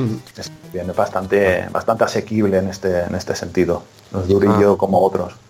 Carlos, una, última pregunta. Este 9 de Micromania, que lo ves exagerado, eh, lo ves correcto. A, ver, quizá para un tu 9 opinión, tú, tu opinión. Mi opinión, para, un 9 no, pero oye, un 7, 7 y medio si ah. se lo lleva, pero de calle. ¿eh? es una delicia, a nivel gráficos es, es muy, muy bueno tener en cuenta que aunque no, tiene color, solamente es monocromo, la verdad es que está todo muy bien definido y es muy fácil de distinguir enemigos, balas y tal. Se mueve todo súper rápido, un scroll súper suave y la verdad es que, como te he dicho, una delicia manejar este, estas naves. O sea que yo, el sonido también es muy bueno, aunque no tiene música in-game, pero oye, un de notable alto sí que se lo lleva seguro. Bueno, pues un juego altamente recomendable de esta micromanía que a lo mejor no era tan conocido pero que vale la pena probar. Correcto, sí, sí. Sí, a mí me pasó un poquito desapercibido también en la época, ¿eh? pero realmente es lo que dices, Andrés, es un, y, Carlos, es, un gran juego. ¿eh? Bueno, y, Andreus, me sabe mal decir esto, pero tengo que decirlo que he probado también la versión Amstrad, ¿vale? Con la Virtual tiene un emulador buenísimo y aunque es muy bueno también, muy jugable. Dale, dale, ahí, Carlos, este caso, el Spectrum sí que lo que es en velocidad y tal se lo lleva, ¿eh? No, no, es el juego clásico que, claramente favorecía al Spectrum porque Amstrad es versión modo 1 y claro, es más lento. La verdad es que es lo que dices, el scroll era suave y el movimiento de la nave es rápido, pero el scroll es un poco más lento seguro que en Spectrum, sí, sí. Bueno, pero tenía música in-game, cosa que en Spectrum no tenía música eso, Eso es lo que te iba a decir, cuando has dicho que no había música in-game, en, Amstrad está, y es, un musicón, ¿eh? está genial. Sí, sí. Mm todo el que cuando disparas tiene varios samples y al disparar uno de los samples para y el otro continúa sonando. Pero, eh, oye, algo se oía. Pero está muy, bien, la verdad que es mejor incluso que de Amiga, Amiga y Atari ST. Eso descarado.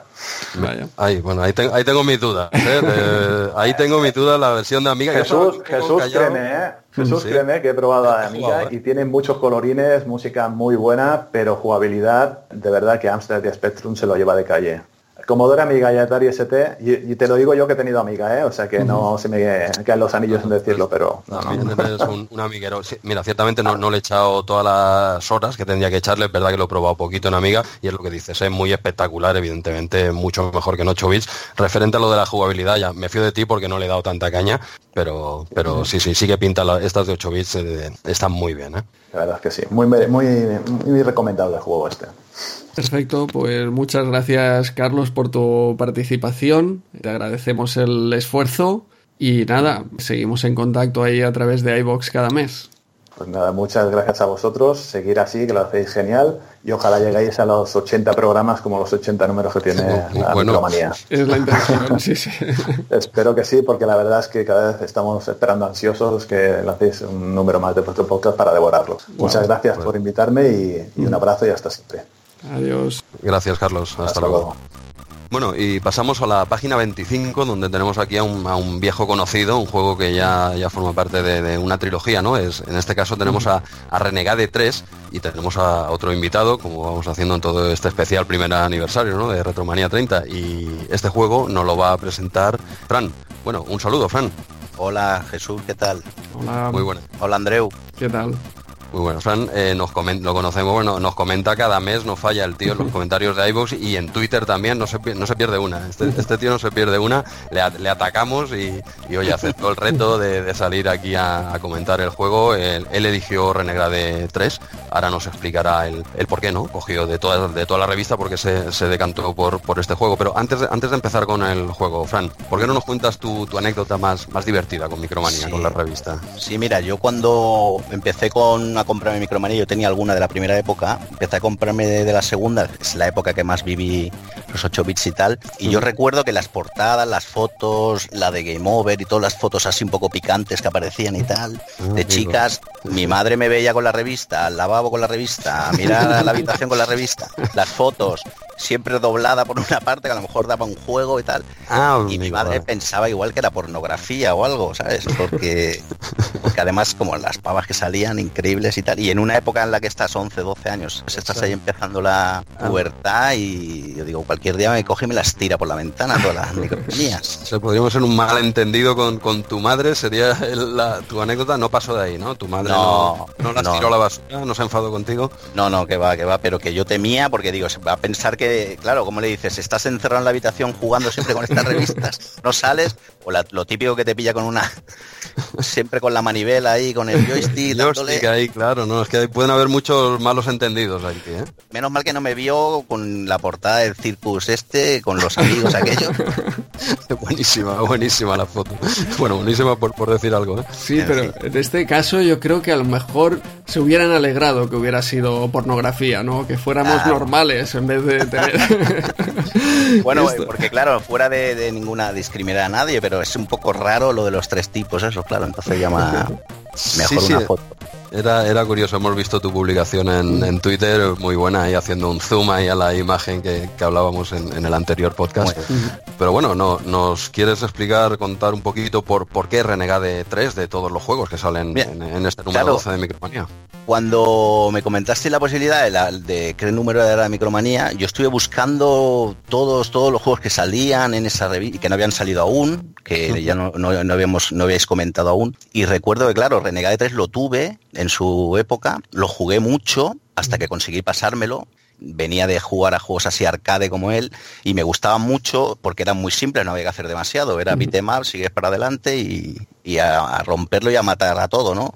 Y es un juego que me acuerdo que lo jugué mucho y no es que sea un juego muy complicado, pero que, me acuerdo que lo tuve y lo disfruté. Y la versión Amstrad es la que jugabas tú. ¿Has vuelto a probarlo ahora también recientemente? Sí, ahora lo he probado en emulador Amstrad y, claro, llevaba tiempo, no lo, no lo recordaba mucho y lo, jugué y tal. Y empecé a recordar cómo eran los enemigos y, muy bien, la verdad. La verdad es que sí que te, te sorprende o tiene, te queda en la memoria de que el juego era, cuando eras pequeño, lo veías todo, te, daba, te hacía todo más ilusión, veías los, los, los sprites todo más grande y tal, pero ahora el paso del tiempo lo miras con la mirada de niño y tal, pero que, no deja de ser un juego pues divertido para mm. echar unas partidas y tal, ¿no? ¿Y este te, sorprendió negativamente después de venir de, Target Renegade a lo mejor? O... Claro, es que mm. comparar... A mí Renegade el 1 ya me gustó mucho, me parece un mm. juego brutal por los movimientos que tiene, por lo rápido que era.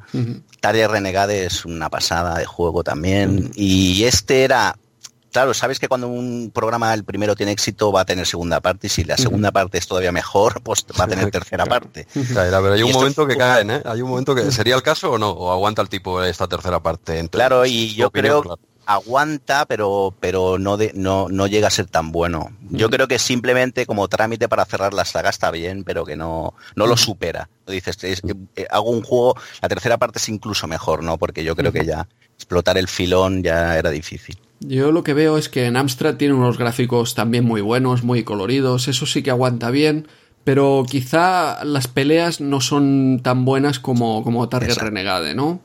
Exacto. Es, el problema que tiene un poco.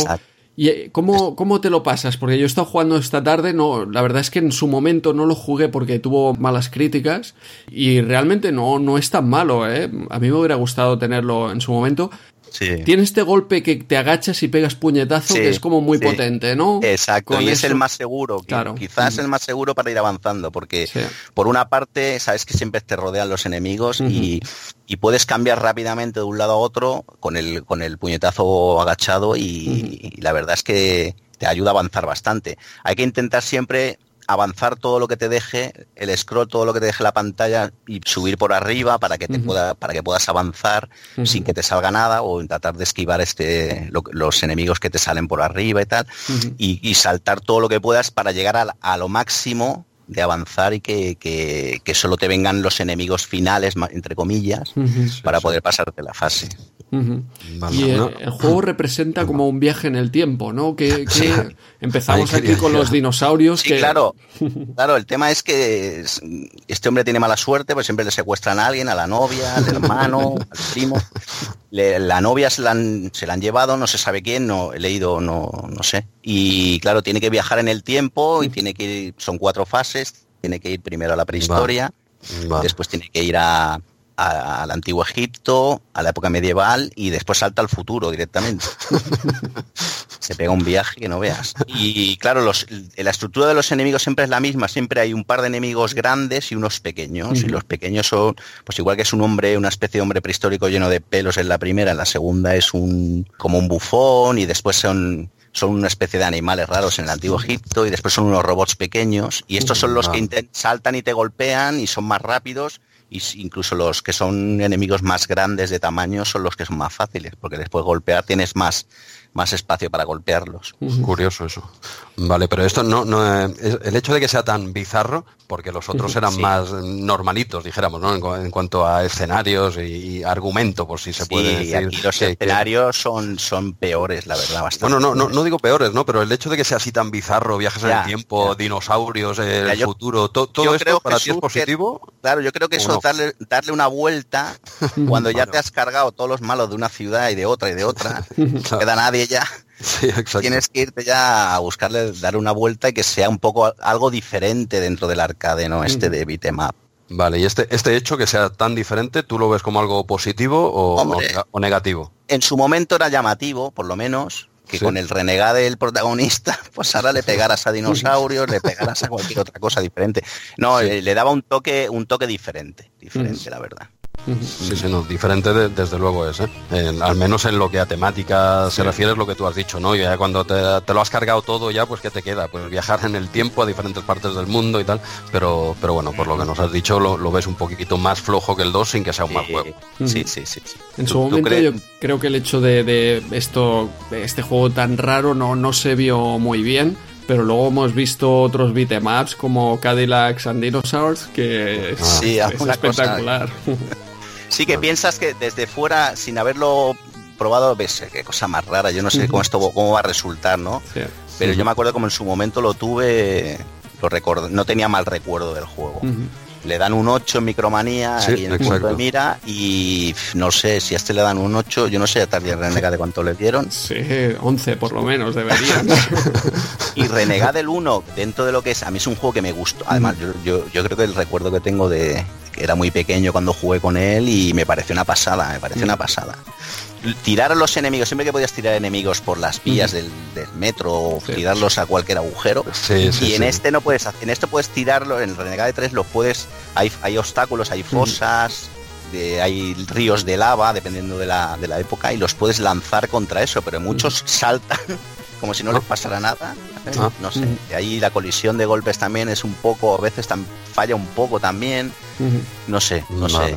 Yo creo que lo que lo que me falla más de este juego, por una parte es el salto, que es bastante ortopédico. El salto a veces no sabes si está saltando o está caminando hacia arriba. Exacto. Es, bastante extraño. Es verdad, es verdad. Se confunde con el, con el escenario, sí, sí, sí. sí. Y luego, por otra parte, que, parece que tenga menos golpes que el Target Renegade. El Target Renegade tenía una variedad, yo creo que de, de patadas, la patada con salto hacia adelante, incluso lo que comentas de, de coger o incluso pegar en el suelo. Aquí he visto como menos variedad de, Fíjate, fíjate eh, Andreu, que en la micromanía dicen que tenía 12 golpes diferentes. 12 me parecen demasiado. Sí, yo, no, sí, yo no recuerdo haber usado tantos. yo, no, yo no los he visto, no sé si los tiene, pero yo no los he visto. ¿eh? No, no, no, Yo los he probado y ya te digo, he jugado mucho y no, no me salen 12 de ninguna manera. un, pegotillo de estos de micromanía, de estos que nos colaban de peque y nos encantaban. ¿eh? sí, sí, sí. Bueno, lo único que, otra cosa que, me, quería comentaros, yo no sé si hacer spoiler, yo no sé si gente iba a querer jugar y va a querer llegar al final. Tira, tira. el, final, tiene una sorpresa. tiene una sorpresa que, cuando por fin te lo pasas, te sale una pantalla que te dice que te has quedado atrapado en el futuro. Ah, ah, entonces, tu novia y tú, tú has rescatado a la novia, pero te mm. quedas ahí en el futuro. Ah. Y entonces es en principio no te puedes, no te escapas, sino que te quedas ahí, en principio, luchando toda la vida eternamente. o no sé si querían pensado hacer un 4, no creo. Y se quedan allí en, atrapados, él y la parienta, en el futuro. Que ya ves lo que el futuro que pintan, nada más que hay robots y alienígenas. Y que te y todos te quieren pegar. Y todos se quieren zumbar, pero rápido. vaya, vaya futuro. Bueno, si hubiera sido típico la segunda vuelta, ¿no? Marcha atrás, volver hacia atrás en el, tiempo. Podría ser, podría ser. Muy bien, Fran, pues muchas gracias por haber aceptado nuestra invitación. A vosotros, que sois geniales, hombre, que hacéis un podcast muy bueno, muy bueno.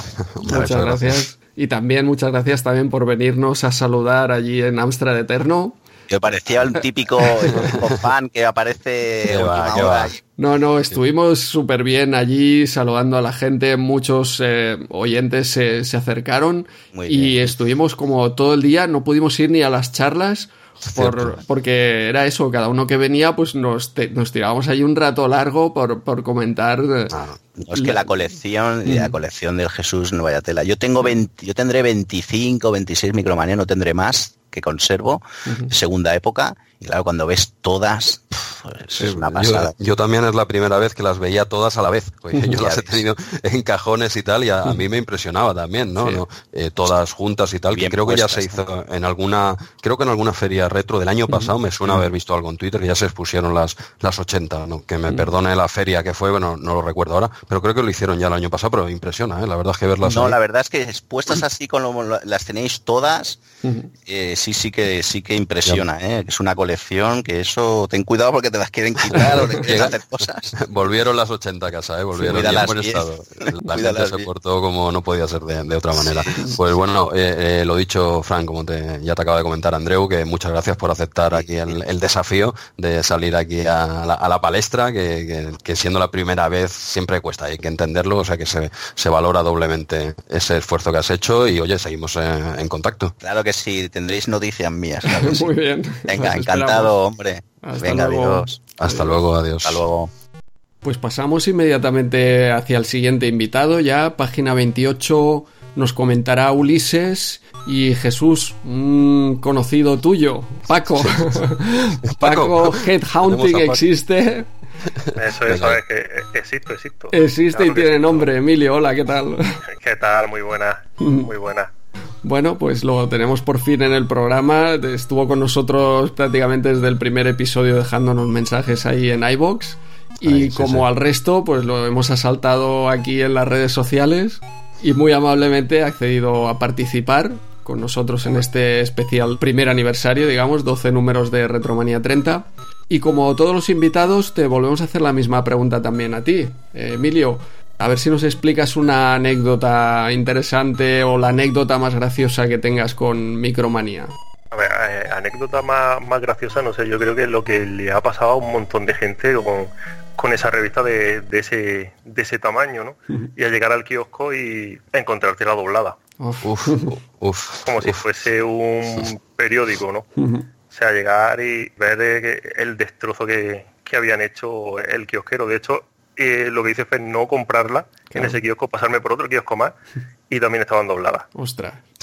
Así que bueno, al final tuve que comprar la que estaba doblada. No me quedó otra. Ostras. Yo, mira, no recuerdo, o donde yo iba siempre las tenían abiertas del todo, afortunadamente. Pero ahora sí que mucha gente está comentando este hecho. Aparte, una revista así grapada y con la portada tan guapa, es que te queda destrozada, claro. Claro, que te, te destrozaban. Por ejemplo, yo utilizaba la micromanía sobre todo cuando había portada de, publicidad, de videojuegos y tal, en tamaño grande, y la utilizaba más bien para tipo póster. Pero claro, encontrarte la doblada por la mitad, el papel que tampoco era tan bueno, claro. pues, pues la verdad que, que te venía un poquito abajo. Sí, sí, no, eso es un, mal. Mira, yo a mí me pasé igual que Andreu, ¿eh? yo me las vendían enteras siempre, en los dos kioscos que iba, bueno, y así se han visto en, la exposición de Amstrad Eternos, se han, se han podido ver que no están dobladas. ¿eh? Sí, sí, sí, de hecho yo creo que tendrías que exponerla más veces en más eventos retro. calla, calla, tú, sabes el faenón, Oye, nosotros lo pasamos genial y encantados. la gente era una gozada ver a la gente ahí haciéndose fotos con tu revista y viendo nuestra exposición y estuvo muy buena aceptación, las revistas están bastante, creo, bastante buena calidad, pero dio faena, ¿eh? Hay un detrás de las cámaras que estuvimos ahí, no sé, las horas, no voy a decir el número, pero para colgar 80 números parece que no, porque no lo hicimos en mesas, ya en Twitter hemos puesto alguna fotito este, en plafones, muy bonito, pero hay, hay trabajo, ¿eh? Para, para la próxima, Emilio, te llamamos y nos echas un cable y vamos. Hombre, yo cuando, cuando queráis, vamos cuando queráis. Vale, oye, aún, tengo una duda, no sé si es Andreu haciendo otra voz. ¿Realmente existes? ¿Sí? Eh, por, el momento yo creo que podemos decir que sí existe. Ah, vale, ahora sí, ahora habéis hablado a la vez, digo, vale, vale, es que todavía tengo mis dudas, ¿eh? Bueno, pues si quieres, Emilio, puedes empezar a comentarnos este Ulises. ¿Lo has probado en versión Amstrad tú? También como se comenta eh, aquí en Micromanía. Ahí está, la he probado en, versión Astram, la he mm. probado en versión Astram eh, físico, mm, eh, emulador, y al final, bueno, pues tuve que tirar de vídeo de J. Gonza, no me quedó otro remedio. Como todos. que, que son corridos los vídeos de, J. Gonza, que es una máquina. yo no sé cómo lo hace, pero es que se terminan los juegos del tirón. No sé, la verdad que un, un súper dotado. No, no, es, un figura este tío, ¿eh? no, hay mes que no se termine el juego que, decide, ¿eh? es, una pasada, cada, cada mes lo podemos ver aquí colaborando con nosotros y yo, yo alucino y todos los vídeos que tiene aparte en su canal, ¿no? Pero bueno, ¿qué, nos puedes contar tú de, Ulises? ¿Por qué has seleccionado este juego? No sé, ¿te gustaba? ¿Lo, tenías ya de pequeño? ¿Es un, ¿Lo has probado en la nueva era, dijéramos, nueva generación? ¿Qué nos puedes contar del juego? ¿Qué te parece? Lo, lo tuve en su día hace, bueno, pues cuando prácticamente cuando salió pero en versión, pues la versión que teníamos la mayoría de la gente, ¿no? En versión Sparrow. Ah, amigo. Y, y qué puedo decir del juego? Difícil. Un juego muy, muy, muy difícil. Sí, sí, es cierto.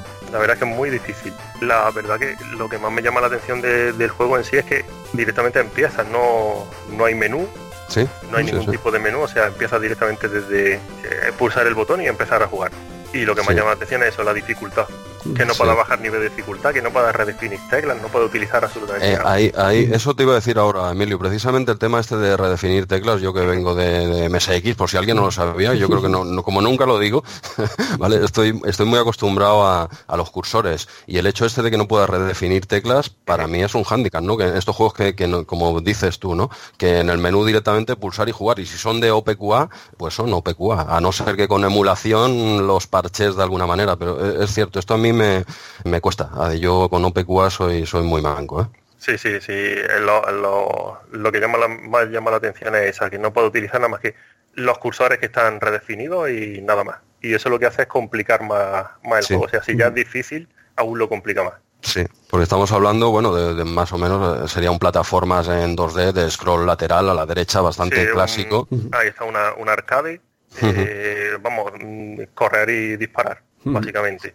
Sí, sí. dentro del grupo este de, ópera, es un juego de ópera, pero no está en el grupo Mutanzón Sol Negro, de aquellos gráficos modo 1 con cuatro colores y dificultad también terrible, sino estaría en el grupo como Livingston 2, ¿no? Y los gráficos me parecen similares al Livingston, supongo, 2, porque son muy grandes, muy coloridos. Son, enormes, muy coloridos.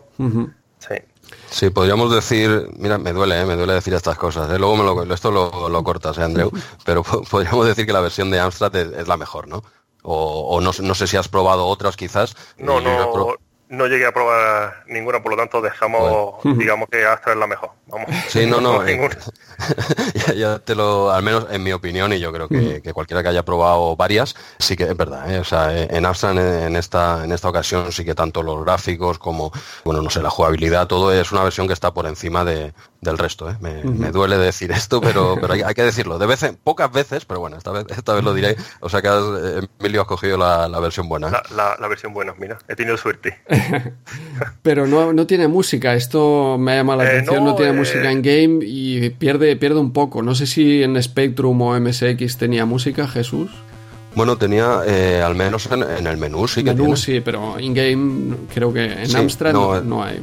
No, no, no, in-game la música, es verdad que le falta la música y falta un poco de fondos, ¿no? esa oscuridad y, con la falta de, música sí que se ve un poco vacío cuando le quitas esas dos cosas, ¿no? Tampoco hace falta que tenga unos fondos aquello de...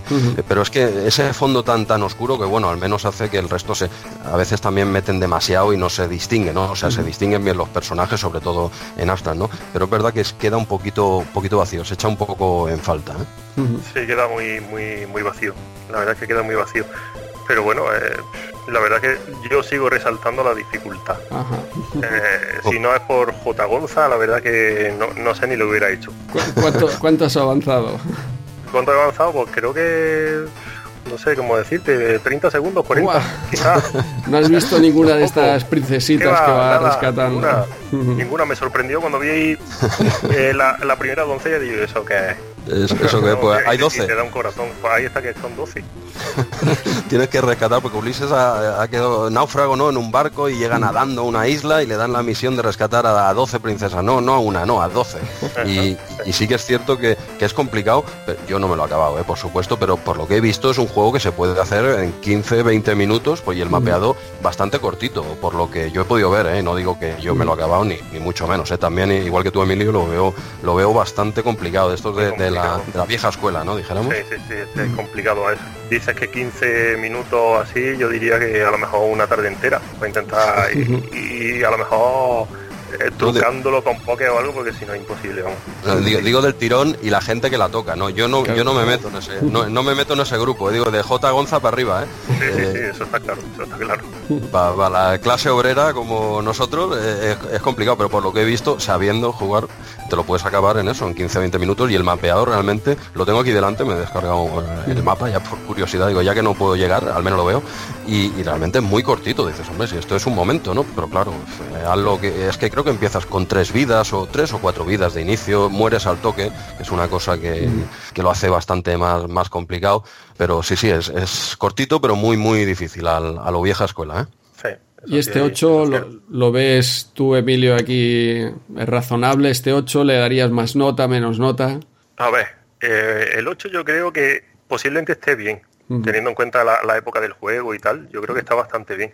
Quizá, quizá un 7, 7 y medio, pero el 8 no, no está mal, el 8 no está mal. Está bien. Poquito, poquito por encima de lo que tú, tú le darías un 7. 7, 7 y ah, medio, pero que bueno, que el 8 tampoco me, me sorprende mucho. Adecuado.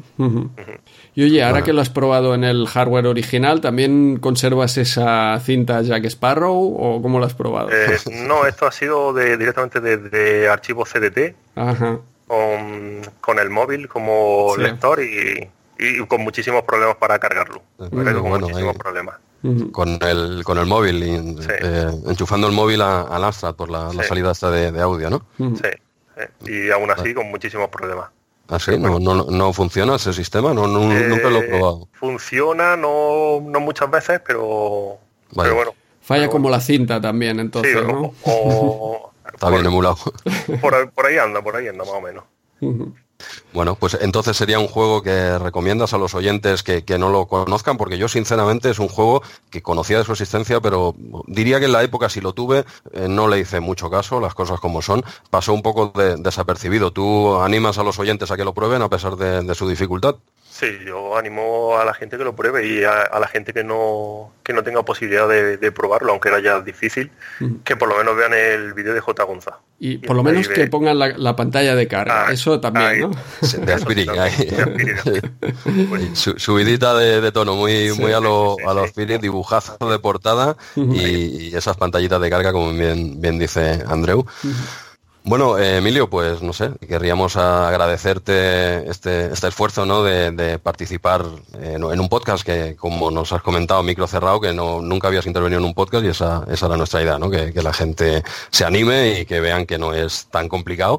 Y ya está, se trata de pasar un rato con oyentes que quieran participar con nosotros. Y oye, encantado de hablar contigo en persona, que siempre nos escribes en iVoox y dando ánimos y tal, y se agradece pues, la gente que, colabora, que está ahí cada mes. Eh, no sé, aunque sea una pequeña frase de, oye, sigo aquí, me gusta o no me gusta, no todo tienen que ser palmaditas en la espalda, y pues agradecerte tu participación, te lo has currado aquí, dando la cara, que no todo el, mundo, no todo el mundo lo hace, ¿eh? No, muchísimas gracias a vosotros por, haberme invitado y bueno, ya sabéis que, que existo, ¿no? Ya no, no podéis poner ahí a, Paco. Ahora, a partir de ahora soy Emilio o, o vamos, como, queráis. Perfecto, ahora ya se lo has puesto fácil a Jesús. Ahora ya sí, ahora sí. después de un año que me ha aprendido tu nombre de Headhunting, me lo cambias. Ahora me dices que te llamas Emilio. Lo podías haber puesto en los comentarios de, de Retromanía 32. Hombre, yo, yo, yo no sabía que te iba a costar tanto, pero si yo a saber que te cuesta tanto, te lo complico aún más, ¿sabes? así me gusta, así me gusta. Bueno, pues muchas gracias, Emilio. Gracias a vosotros. Y nos escuchamos o nos respondemos ahí en tus mensajes. Muchísimas gracias. Hasta luego. Ahora. Un saludo, Emilio. Pasamos, Jesús, a Woody con Gaby, un viejo amigo tuyo que habéis hecho las paces recientemente en Amstrad Eterno. ¿Cuántas, ¿Cuántas micromanías le tuviste que dar? para en eh, compensación de la, de la lesión. Lo, hablamos, lo hablamos en privado mejor porque pues, no me quiero calentar, ¿vale? Ahora vamos a hablar del juego que nos ocupa con, nuestro amigo Gaby y, luego ya en privado ya hablaremos y se hará lo que se tenga que hacer. bueno, pues presentamos a Gaby que ya todos los oyentes lo conocen de, cada mes que hablamos de él. Nos deja mensajes ahí en, en iBox y, y por correo y viene a analizar Woody Pero Gaby, antes de empezar con Woody, ¿por qué no nos explicas alguna anécdota que hayas tenido con Micromanía? Hola Andreu, hola Jesús, ¿qué tal? Pues yo, mm, la anécdota más curiosa que tengo con Micromanía, curioso, pues precisamente no es de hace 30 años, es eh, de hace dos meses, es muy reciente. Porque si tuviese que escoger una, sería precisamente esa, ¿no? La de encontrar por casualidad un podcast que habla sobre la revista y descubrir que no solo comparto ese recuerdo y, esa nostalgia por la revista, con las personas que hacen el podcast, sino que además las conozco porque coincidió con ellas durante una parte de, mi infancia, ¿no? Y que además coincide con los años que se publicó la revista, más o menos, así que me parece la más destacable. Sí, sí, sin duda para nosotros también fue una sorpresa increíble cuando Jesús me dijo, oye, mírate este mail. Pero ya, mira, ábrelo, pero ya, que era, tarde, era la noche ya tarde, digo, ábrelo, ábrelo porque esto hay que leerlo al momento. Sí, sí. sí además, Además fue una cosa como progresiva, ¿no? Porque yo lo escuché cuando ya estaban emitidos los primeros programas, llevabais como mejor siete o así, no sé, cuando hicisteis el No Solo Retro, y, escuché el primero que empezabais a hablar del camping y tal, el segundo del camping, y, habían ahí ciertas cosas que digo, hostia, esta cantinera me suena muchísimo, ¿no? Y nada, hasta que busqué una foto en Twitter eh, sabiendo que la habíais publicado y dije, pues sí, sí que, sí que los conozco. Son ellos. Pero bueno, dejando eh, rencillas un poquillo aparte, nos centramos entramos hoy en el Goody y nuestros temas privados ya lo hablaremos en, privado. Bueno, ya viste que a estar Eterno en Son de Paz. Sí, no, pasó nada. En esta primera vez no pasó nada, pero no me fío. No me fío si es para que coja confianza o qué. De momento no pasó nada, dejémoslo ahí. De hecho, es una táctica que estoy siguiendo para ah, que baje la guardia. Y cuando baje la guardia, ¡zasca! Me cobraré la venganza. Ya sabía yo, ya sabía yo. Pero bueno, hoy... Te pedirá un partidillo. Oye, Jesús, hacemos un partidillo por aquí. Con este tío no juego más a fútbol ya. Si quiere una partidita online, vale, al FIFA. hasta, aquí, hasta aquí llego. Pero bueno, nos centramos hoy en, el juego Goody, que sale en la micromanía número 12, en la sección punto de mira, pero en este caso empecé, porque Goody ya apareció, me imagino que incluso en la primera época. Es un juego más antiguo, pero aquí habla la versión concretamente de, PC, de, MS2, ¿no? Pero no sé, Gaby, ¿tú has jugado a esta en concreto o, a ti lo que te gustaba, te llamaba el, juego este por las versiones que jugaste de, 8 bits? No sé, háblanos un, poco de este juego porque lo has elegido tú.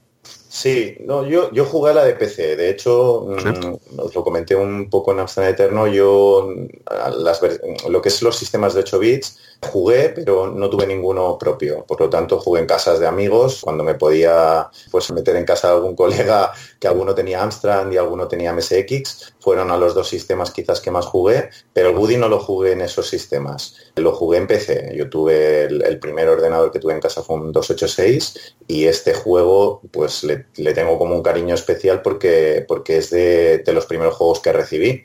Bueno, que recibí, que recibí por el mercado B, ¿no? Ah, dejámoslo ahí, ¿no? sí, sí.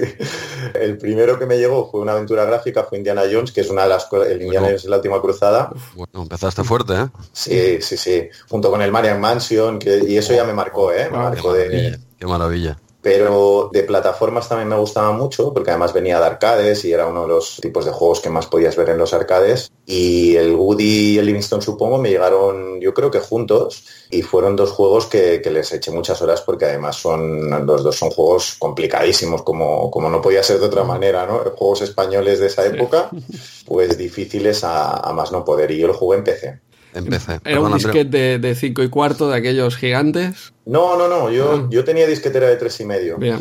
Ah. Sí, sí. Yo, yo tenía un PC eh, con disquetera de tres y medio que ya, ya los de 5 y cuarto estaban quedando un poquito más atrás. Y además con tarjeta VGA de 256 colores, pero con monitor monocromo. Ya lo expliqué. y eso eso fue un, lastre que, estuve arrastrando durante mucho tiempo y, y bueno, en fin, pero una buena máquina. Entonces, este juego, que es, eh, veo aquí los gráficos en Micromanía, en CGA, con unos colores horribles, yo creo que a lo mejor se benefició de, ese monitor en... No, monocromo, claro. Eso sí, eso sí. Por suerte tengo que decir que, el monitor monocromo para un poco el golpe de los cuatro colores de CGA. Claro. duros, ¿eh? son, son duros la, paleta que tiene, aunque aquí utiliza varias paletas también. Cuando están interiores utiliza la misma paleta de colores fríos, dijéramos, del CGA, pero, pero bueno, es, durillo. Igual con el monitor, como dice Andreu, gana, gana un poco. Pero imaginemos que, alguien, ¿eh? que, lo veo imposible, pero bueno, tantos años después, que alguien no conoce este juego, ¿no? Goody, ¿esto de, qué va el juego? A ver, de que, es un plataformas, desde de aventuras, una aventura gráfica. ¿Qué, qué es esto, Goody? Sí, pues eh, es un juego de plataformas. Es un juego de plataformas lateral y es un juego, yo los llamo un poco de exploración, porque no es, no es como el de Mario, que tienes que ir avanzando y no vuelves para atrás, o por lo menos en la mayoría de, de Marios que yo he jugado a pantallas, sino que te obliga para poder completar el juego a volver hacia atrás y tener que pasar por, por, las mismas zonas varias veces. Entonces es un, es un juego de plataformas, como os comentaba, bastante complicado, porque, bueno, además a mí, como a mí me llegó por el, por el mercado B, pues me venía sin hoja de instrucciones ah, como, todos los juegos. Pues para esto es complicado, ¿eh? porque no es el típico arcade sin más. Aquí tiene, como bien dices, bastantes elementos de, de videoaventura, ¿no? De usar objetos y no, no es solo avanzar y, sin más. Exacto, entonces tiene un pequeño componente de puzzles, por así decirlo, de aventura, que te obliga a combinar una serie de elementos para poder completar el juego. Y claro, cuando no tienes las instrucciones y no sabes de qué va, bueno, las instrucciones la he leído a posteriori y tampoco lo ponía, ¿eh? te ponía las herramientas pero no te ponía cómo combinarlas, con lo cual te obligaba a rejugarlo un montón de veces para poder descubrir qué herramientas necesitabas para poder ir desbloqueando ciertas partes del juego y poder avanzar. Pero bueno, yo una de las cosas que, que me costó la vida, el juego es es bastante más sencillo. Lo comentaba que me llegó con el Livingston, supongo. De hecho, los dos son de, son de la misma desarrolladora que era OperaSoft y realmente se parecen muchísimo. De hecho, sí, ¿verdad? Mucho, mucho, mucho. Yo imagino, mm, Livingston salió el primero, de, creo que es de los tres primeros juegos que sacó OperaSoft y, y fue un bombazo. Y cuando salió el Woody, supongo que aprovecharían un poco pues eh, los patrones y el diseño que tenían un poco del, del juego para poderlo sacar, porque es que mm, recuerda mucho. Lo que pasa que, aunque en la época me parecían los dos dificilísimos, ahora que lo he... Siempre lo he estado jugando, porque es un juego que siempre he tenido en los emuladores que he ido teniendo en los diferentes ordenadores. No ha faltado nunca, ¿no? No ha faltado nunca pero ahora un poco me puse como reto a ver si, si lo podía completar. sí, cuenta, cuéntalo que esto es lo que nos dijiste en Alfred Eterno. Sí, sí, nunca me lo pude acabar cuando, era pequeño y tengo que decir que ahora me lo he acabado. A vosotros dije una vez, pero ya son dos. Ya han sido dos lo, has acabado un par de veces, hombre, pues mira, nos, alegramos que aunque sea 30 años después lo, hayas podido acabar. Pero bueno, me comentaste también que yo lo he probado porque yo lo desconocía, ¿eh? de esa versión tan especial de MSX2, ¿no? Hombre, para, una, para una vez que podemos hablar bien del MSX en Retromanía 30, no, no me lo podía saltar. ¿eh? perdona que te haga la, pregunta aquí, que te pilla a pie cambiado, pero quieres comentar así por encima un poco la, esa espectacular versión de, MSX2 que es recomendada por ti, yo la, he probado estos días y madre mía, qué nivel, ¿eh? Sí, sí, no, de hecho puse la semillita porque digo, Jesús lo tiene que saber, porque para una versión que sacan, que no es un port, sí, sí. que además es muy decente, porque yo te diría que es la mejor probablemente de todos los sistemas, incluido PC. ¿eh? Lo mejor si analizamos gráficos, audio, jugabilidad y todo, sí que la he probado. De hecho, he jugado a las a he jugado a todas las versiones de, de, 8 bits, que en su día no las jugué ninguna. Me quedo con la de MSX2 la de CPC está bien. Está muy bien, ¿eh? Está muy bien.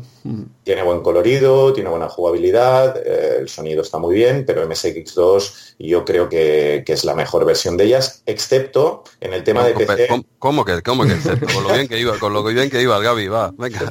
No, porque yo te tengo que decir que me quedo con la EPC por un, por un motivo, porque la EPC me parece la que tiene mejor jugabilidad. O sea, en y esto no sé si tiene que ver quizás con los emuladores, yo hasta ahora tampoco no había utilizado mucho los emuladores de 8 bits, los he empezado a utilizar sobre todo ahora para, para testear el Woody, pero yo me he encontrado, y esto ya me diréis vosotros si a vosotros os pasa cuando lo probáis, que en algunos momentos del juego se me encallaba un poco, sobre todo cuando salía el, helicóptero, hay, hay, algunas fases en las que sale un helicóptero que te lanza unas bombas y demás. Entonces cuando salía el helicóptero se, se juntaban varios sprites en pantalla, el juego se ralentizaba un poco y, eso le daba un poquito, o sea, lo complicaba un poco más porque no te permitía ejecutar saltos correctamente, esquivar enemigos. Esto en PC funciona muy fluido.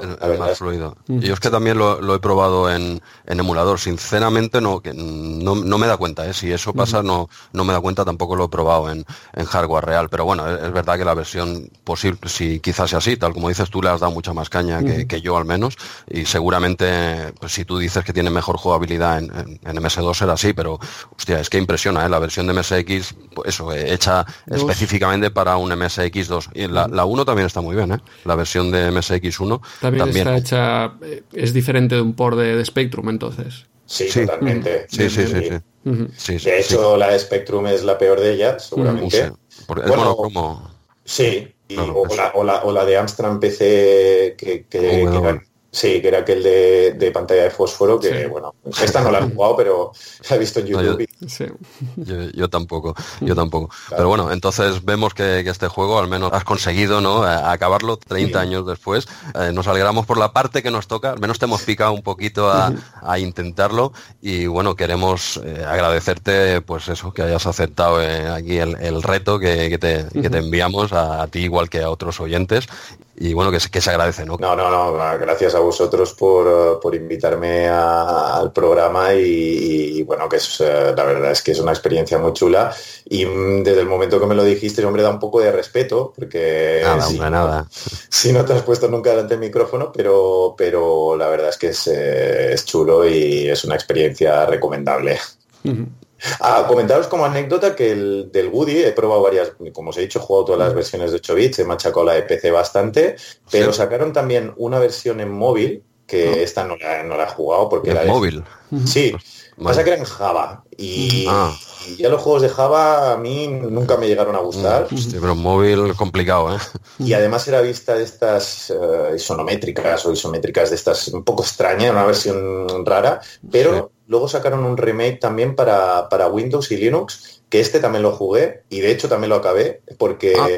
Sí, sí. Este sí me suena, ¿eh? pero no, lo he probado. Sí que hay algo para, para, Windows de un remake del 2007, puede ser, pero no, no lo he probado. Pues está chulísimo, porque aquí sí que adaptaron la dificultad muy bien y, hombre, como te comentaba, la versión de PC es la, que para mí tiene más jugabilidad, pero queda lastradísima por el CGA y por el PC Speaker, que eso es una chicharra. eso, es una chicharra que, los que hemos tenido PC en la época, pues lo hemos sufrido. Recuerdas con cierto cariño por algunas cosas como el Monkey Island, que ahí ah, sacaron una melodía Sacaron petróleo de ahí con ese juego. Sacaron petróleo, pero lo demás era, era infumable, las de la mayoría de sonidos y, y aparte veías los sistemas de 8 bits que en teoría eran ordenadores más antiguos y, y, ostras, oías unas melodías y unos sonidos que decías, pues cómo puede ser que a mí me estén martirizando con este ruido. Pero la versión de Windows, la, el remake de Windows, pues tiene una música de coña, eh, tiene unos gráficos geniales, hay algunas, algunas dinámicas del juego que las han cambiado y lo hacen más sencillo y más divertido. No mueres al toque. ah, eso, sí, es cierto, una barrita. Tiene una barra de energía y eso también pues, lo hace más, entretenido, más, más, más llevadero. Eh, y es una versión muy chula. O sea, al que ah, le gustase el juego en su época y no la haya jugado, pues es recomendable apuntamos tu, recomendación porque sí, sí que tenía constancia, pero no, no lo he probado, supongo que es una adaptación a, los nuevos tiempos. Pues gracias por el consejo y lo dicho, Gaby, que, un placer que hayas colaborado con nosotros, que se agradece el esfuerzo, que sabemos que es un esfuerzo. Y bueno, te despediríamos del programa. Andreu, ¿quieres comentarle algo a, Gaby antes de irnos? No, no, que ha sido estupendo tenerlo aquí, ha sido un repaso por Goody impresionante por todos los, los sistemas y con recomendación final incluso. Pues perfecto, Gaby. Eh, estamos en contacto y muchas gracias. Nada, gracias a vosotros. Adiós. Un saludo. Hasta luego. Chao. Adiós. Y pasamos al siguiente oyente. Hoy en página 36 nos va a comentar Speedball Fran Equinox de Retro Entre Amigos. Hola Fran, ¿qué tal? Saludos, ¿qué tal? ¿Cómo estáis? Hola Fran. ¿Puedo hablar con vosotros? Genial, igualmente. Hemos tenido o tendremos aquí compañeros también de Retro Entre Amigos, aficionados a Commodore. Y bueno, antes de entrar en el juego, que en este caso nos comentarás Speedball y tu experiencia con el Amiga, te preguntamos también como al resto de oyentes por una anécdota con Micromanía. A ver qué nos explicas. Bueno, mi, mi anécdota con Micromanía es un poco triste, digamos. Vaya. Yo empecé, bueno, yo empecé a comprarme Micromanía cuando era el formato, o sea, la primera la primera época, que era el formato pequeñito, y después ya cambió al formato periódico, que es el que, el que vosotros comentáis. Y ya, hasta que llegó un momento en el que ya, ya dejé de comprarlo, porque bueno, ya dejé la amiga, empecé la carrera, ya no me daba tiempo a jugar ni nada, y bueno, dejé de comprarlo, ¿no? Pero aún así yo todas las revistas las, tenía guardadas, todas las que compré desde, la primera temporada hasta la, la última que compré de la segunda. De vez en cuando las miraba las tenía separadas. Tenía las pequeñitas en un sitio y las grandes en otro, porque las grandes es que eran muy grandes. Entonces, para que pudieran ponerse sin que se doblaran, porque se, rompían solas casi con mirarlas, pues las tenía dentro, dentro de un armario y las otras las tenía en un cajón. Entonces resulta que bueno, al cabo del tiempo, pues cojo y voy a mirar, voy a echarme un, ojillo a la... Ah, no, no sigas, no sigas, esto va a acabar mal. ¿Sabes por dónde voy, no? Entonces me voy al armario donde estaban las revistas y, oh sorpresa, no estaban las revistas. Ah. Mamá, mamá, ¿dónde están las revistas que, aquí, que había aquí? Sí, sí. Ay, pues no sé, las tiré, oh. como estaban ahí, no las usaba. Ah. Así que fíjate tú qué triste. Y si, las pequeñas las sigo, las sigo teniendo. Esas sí las sigo teniendo. Y las otras las hubiera seguido teniendo si mi madre no me las hubiera tirado. Pero bueno. La ha pasado mucha gente. Eso cuando la madre hacía inspección, y siempre lo hacía cuando no estamos en el cole, ¿eh? hacía, un barrido, hacía un barrido, y, pero siempre en el cole, claro, porque si no, no dejaba salir nada de, la madriguera que teníamos todos, ¿no? Y alguna de estas pasadas, yo por suerte me, libré, no sé dónde las tendría escondidas, pero mi madre, al menos esta, me tiró muchas cosas, ¿eh? pero, pero estas se salvaron como, mira, las, y gracias a eso las pudimos exponer, ¿eh, Andreu? Si no, no, había manera. Pues fíjate, fíjate qué triste. Vaya. Me hubiera encantado seguir teniéndola. Algunas estaban así un poco estropeadas porque ya te digo, como se rompían con mirarla. Mm. Pero bueno, eh, el hecho de tenerla y seguir ojeándola y tal, a mí me hubiera encantado seguir manteniendo como sigo manteniendo todas las demás. Mm. Todas las pequeñitas que sí, que sí, no las pilló, menos mal. Esa no la vio, no la vio. Ahora todo esto no le molestaba. Vaya. Todo esto es un tesoro, igual que también los, las máquinas, que en algún momento nos deshacíamos de ellas porque venía la siguiente generación, pero ahora lo lamentamos porque, bueno, eh, es como nuestro tesoro, ¿no? Yo de hecho lo hice, yo lo primero que tuve fue un Commodore 128 y cuando ya me compré el Commodore Amiga, después de estar un tiempo ahí en el armario ocupando sitio, pues cogí y se lo vendí a una tía, a una tía mía y al cabo de 14, 15 años, no recuerdo cuánto, pues le pregunté a esa tía mía, mira, la tita, el ordenador que, te vendí tal y cual, ah, pues, se, lo di a tu primo. Bueno. Y llamo a mi primo, primo, tú, el ordenador ese que te dio la tita tal, pues mira, lo tengo en un, en un trastero, ¿tú lo quieres? Hostia. Por Dios, claro que lo quiero. Así que recuperé mi Commodore 128 no sé, hace en el 2000, 2007, cosas así, después de haberlo, lo vendido a mi tía en el 94, cosas así. Joder, tuviste suerte aún. Yo no tuve, yo no tuve esa suerte. Yo cuando vendí el, Amiga, no sé a quién se lo vendí ni idea, y no he tenido la suerte que fuese un familiar para volver a ir a buscarlo. Pero bueno, por suerte estas navidades me cayó una Amiga 500. Pero bueno, eh, eso ya es otro tema. Ya lo comenté en el programa y ahora, ahora estoy liado ahí intentando que sea, que vuelva a ser blanco. Está un, amarillo. No sé, no, sé dónde lo tendrían, pero estaba amarillo, amarillo. Pero bueno, oye, pasemos de historias eh, tristes y vamos a por un, a por un juegazo, ¿no? O, creo que es un juegazo, no sé. Coméntanos. Eh, eh, Frank, ¿qué te parece este Speedball? ¿Por qué lo has elegido y qué, nos puedes contar de este juego? A ver, te comento, el juego este yo lo tuve eh, como, como otro mucho, no original, por supuesto, porque yo no tuve ningún juego original en la Amiga, creo que como muchísima gente. yo, yo tuve cuatro quizás, ¿eh? no tengo que ser sincero. yo tuve tres. Yo Tres, los que venían con, el, con la caja, ¿no? Exactamente. El, el, Budokai, porque era el Budokan puede ser, el, no sé si era la AMC también, venía, venía un pack con dos o tres muy famosos, que son los que tenemos todos originales y ya está, era algo así. ¿eh? recuerdo, el Deluxe Pain. A mí me vino otro pack, me vino un pack que venía el Rainbow Island, ah. el F-29 Retaliator y el Escape from the Planet of the Robot Monsters. Ah, e, era otro, era, yo tuve, yo tuve otro. el Deluxe Paint 2 también venía. Ah, sería anterior entonces, porque el mío, si no recuerdo mal, era el 4, creo, ¿eh? pero hablamos de, memoria. Pero bueno, oye, nos estamos yendo por, la rama. Speedball, vamos a darle caña aquí al Speedball. ¿Qué nos comentabas? A ver, ¿qué te comento? Ah, el Speedball es un juego, digamos que como sería una cosa como el balonmano, pero futurista y en plan cafre, ¿no? O sea, no aquí aquí vale todo. Tú le puedes hacer barrido, obviamente no hay árbitro, porque si vale todo puedes pegarle puñetazos a, los contrarios, puedes hacerle un barrido para tirarle al suelo, eh, eso cuando tú no tienes la bola. Eh, y cuando tienes la bola, por lo que se ve también, eso no, lo tengo muy claro, pero también puede ir llevándote a la gente por delante cuando, cuando, va andando con ella, ¿no? Entonces e, el, entorno es un, como una especie de, ¿cómo te diría yo? Eh, una especie de pit, que no, sabría cómo decirlo en español, ¿no? Un, foso cerrado, un foso exactamente. Sí, como cerrado. Serían más o menos las dimensiones de un, imagínate un campo de fútbol sala con cerrado, ¿no? Como dice Andreu, ¿no? Como, como, en un foso y vista aérea, ¿no? Algo así. Exactamente, vista aérea en el que hay dos equipos que están pertrechados con guantes de látex, armaduras metálicas y pinchos, lo cual impone.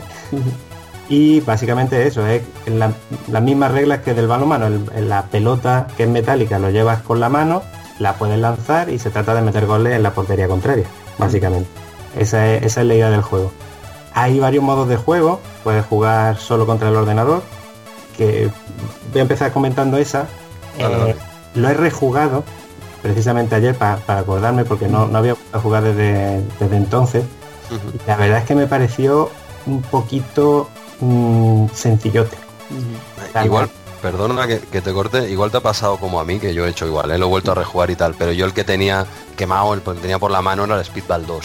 Y este, este Speedball 1 eh, estuvo muy de pasada en mi, en mi ordenador. Evidentemente cuando entró Speedball 2 eh, ya está, arrasaba, porque es este, el Speedball 2 es este mismo, pero mejorado en todos los sentidos. ¿Te pasó algo similar que tú eras más de Speedball 2? Sí, yo tuve los dos exactamente. Y este, la verdad, pues que no lo tenía muy, muy fresco, bueno, el otro tampoco. Lo hubiera tenido que volver a jugar. Y este, ya te digo, cuando lo jugué ayer para, refrescar la memoria, al final la partida contra el ordenador se basaba prácticamente en coge la pelota, tira para adelante y, dispara en diagonal porque el portero no, la pilla. terminaba los partidos pues 8-1, 8-0, 9-0 y eh, la verdad es que eso, la, inteligencia o la dificultad de del, contrario es bastante, bastante flojilla. Pero este juego cuando gana es cuando lo juegas contra otra persona. Hay que jugarlo con otra persona. Y ahí te puedes partir la caja porque lo mismo que le da el codazo en, el juego se lo puedes dar Esas son las verdaderas VR. Claro el multijugador local, eso se ha perdido, ¿eh? ahora, se insultan por micro, por el micro. Sí, pero no, es lo mismo, no es lo mismo. Hombre, que tanto no es lo mismo. Cuando ya soltabas el mando y ya pasabas del juego, ya lo arreglabas como había que arreglarlo. Andreu, tú y yo hemos hecho unas cuantas, sobre todo al Speedball 2. Al 2, sí, sí. Yo también este juego es el que recuerdo, es el 2, y es lo que tú comentas, que el 1 pasó rápido y en el 2 yo recuerdo mucha gente ahí metida en, en, tu módulo, todos dándole ahí el Speedball 2 y como comentas, el multijugador local. Vaya, a este, al 2 le echamos unos vicios. Creo recordar que incluso tú ganaste algún partido alguna vez. Lo que te digo. Era tu amiga, lo tenías ahí bastante dominado. Pero bueno, ya, ya llegaremos a Arcade Machine, Jesús, y recordaremos quién gana los juegos. No, no interesa, no pisemos a nuestro invitado, que es el momento de Francis Equinoxe, y que nos siga hablando de Speedball 1 o el 2, no, no, como, como él quiera. ¿Algo que se te quede en el tintero que nos quieras comentar? sigo del 1. Bueno, también tiene un modo, un modo liga. Un modo liga. que bueno, eso la verdad es que no llegué a jugarlo nunca. Cuando jugaba era eso, o yo solo un poco, y, o si no contra otro, porque eso ya te digo, solo te aburre, solo te aburre y lo suyo juegas contra otro. Y liga pues nunca, nunca me dio por, por probarlo. Entonces no sabría decirte la, complejidad que tiene o, el tipo de liga que pueden hacer ahí. Con respecto a los gráficos, la verdad es que me, me, parecen, me parecen espectaculares. O sea, esos tonos metálicos se consiguen muy bien y da, el pego pues, bastante, bastante bien y son unos gráficos bastante agradecidos. La música también está muy chula, los efectos. Estás hablando de la versión de, Amiga, ¿no? En concreto. De Amiga, sí, claro, hablando de la de, la de Amiga. Y es bastante, bastante impresionante, ¿no? Que bueno, tiene después la lacra de la, de la jugabilidad individual, pero bueno, que el juego está muy bien, a nivel gráfico, a nivel sonoro, y para echar un vicio contra otra persona, pues ya te digo, es que te puedes tirar toda la tarde dando codazos virtual y realmente y te lo, te lo pasas, te lo pasas pipa. Sí, sí, yo para mí amiga era como, bueno, habíamos jugado muchos juegos en tu casa, Jesús, pero Lemmings también, etcétera, pero los que recuerdo era así Speedball y... El 2, el 2. El Speedball 2, exacto. y Sensible Soccer, que ah, son los que se puede jugar, hay multiplayer y hay guerra. A, tope, a tope. Aunque este en concreto, el Speedball, el Speedball 1 en, en C64, la verdad es que se, se, asemeja mucho al de Amiga. Lo, lo he probado un poquito, yo no lo había probado en la época, lo he estado probando ahora para el programa. Y la verdad es que Speedball 1 en C64 da bastante la talla y en cambio el Speedball 2, el de Amiga, barre completamente al de C64. Ahí despega, ahí ya no lo puede coger el C64, pero el 1, no sé, Fran, si tú lo habías probado o lo has probado ahora, da el pego, eh, da muy bien el pego, eh, se defiende bastante bien, eh, ante el de Amiga, claro. Pues no, la verdad es que ni lo probé en su época ni lo he probado después. No, pues está muy conseguido. hacerlo. Está, está muy conseguido. En cambio, en el 2 sí que ves ahí ya una diferencia. Ahí Amiga ya tira para arriba y C64 no lo alcanza. Pero en este primero, la verdad, la verdad es que da el pego. a mí me, ha sorprendido. De hecho, digo, es un gran juego en, C, en C64. Pues lo tendré que probar a ver, a ver qué tal está. Sí, es que había, había muchos juegos que hacían para Amiga, cuando ya los 8 bits estaban ya muy, muy decadentes, que aún así sí se acaba la versión de Commodore. No se acaban para el resto de versiones, pero si salía para Amiga se hacía para Commodore 64 también. No sé por qué. Sí, en el 2 ocurre, ocurre esto. Sí que sale para Amiga y tal, que era su época, pero quizás lo que tú dices, ¿no? Pero le viene ya un poco grande. De hecho, eh, es muy limitado. El, 2 en C64 es muy, muy justito. Sí, porque no tiene capacidad para, meter tanto, claro. claro y aquí tiraba mucho de gráfico y de efectos sonoros. Es lo que tiene. Bueno, eh, ¿Alguna cosita que nos quieras comentar más, que se te haya quedado en el tintero del juego? ¿Algún, algún detalle, Frank? Pues yo creo que ya está. Vamos, como resumen eso, un buen juego para jugarlo contra otra persona. Perfecto. Genial. Eh, pues- Andreu, ¿algo más que añadir de, este juego o, seguimos, seguimos avanzando? agradecer a Fran su participación. Nos ha encantado ah. tenerte aquí y que nos hayas analizado aquí Speedball. A vosotros por invitarme. Y bueno, a los oyentes también recomendar que te escuchen en Retro Entre Amigos, que tendremos en el programa de hoy más, más compañeros. Sí, estamos en todas partes. y, se, agradece. Pues oye, lo, lo, dicho, muchas gracias por colaborar con nosotros y si te parece bien seguiríamos avanzando en el programa. De acuerdo, encantado, muchas gracias. Adiós. Adiós. Muy bien, llegamos ya a la, página 40 de, Micromanía con el juego González. Y cómo no, es este programa tan especial que estamos haciendo con, vuestra colaboración. Andreu y yo este mes estamos currando un poco, lo estamos dejando en, vuestras manos y lo agradecemos mucho. ¿eh? Y en esta ocasión tenemos a Wolfister, un oyente al que, hemos atacado por las redes. Le, hemos atacado y le hemos preguntado y amablemente él ha, ha decidido colaborar con nosotros sin ser ningún profesional, igual que no lo somos nosotros, por supuesto, y de lo que se trataba, ¿no? De dar, de dar eh, salida o que, se escuche a, los oyentes y que cuenten sus anécdotas o, lo que crean conveniente, ¿no? Y tenemos a, a Wolfister. ¿Qué tal, Wolfister? Muy buenas, Andreu, muy buenas, Jesús. ¿Qué tal? ¿Cómo estamos? Muchas gracias por vuestra, por vuestra invitación, ¿vale? Y es un honor poder estar aquí con vosotros. A ti por, participar en este experimento. Bueno, la verdad es que es la primera vez que salgo en, en un podcast y bueno, la verdad que honor, honor por ser la primera vez y con vosotros. No, no, eso, eso lo, la idea nuestra era era esa, que, gente que nunca ha participado, que nunca se había planteado igual mm. eh, salir, pues que, diga, oye, pues voy a salir aunque sea 10 minutitos a, comentar eh, mi juego y el honor es nuestro, de, verdad, porque yo entiendo que, que, cuesta un poquito. Cuando no lo has hecho nunca, dices, bueno, ¿sabes? Que no es nada, ya lo verás ahora, que es una charla entre amigos, que nos comentes tus anécdotas o lo que creas conveniente sobre González. Pero antes de empezar con, el juego, te vamos a hacer la pregunta que hemos hecho a, a todos los oyentes, ¿vale? Y es que nos cuentes tu anécdota más divertida con con, Micromanía? pues tengo, tengo una bastante curiosa. Que si, Pasara, si pasara en el día de hoy, más de uno se tiraría de los pelos. pues sería el año 95, 96, más o menos, y uno, uno de mis hermanos apareció en casa con un taco de, sería una docena de micromanías, atadas con una cuerda que se las había encontrado al lado de un contenedor.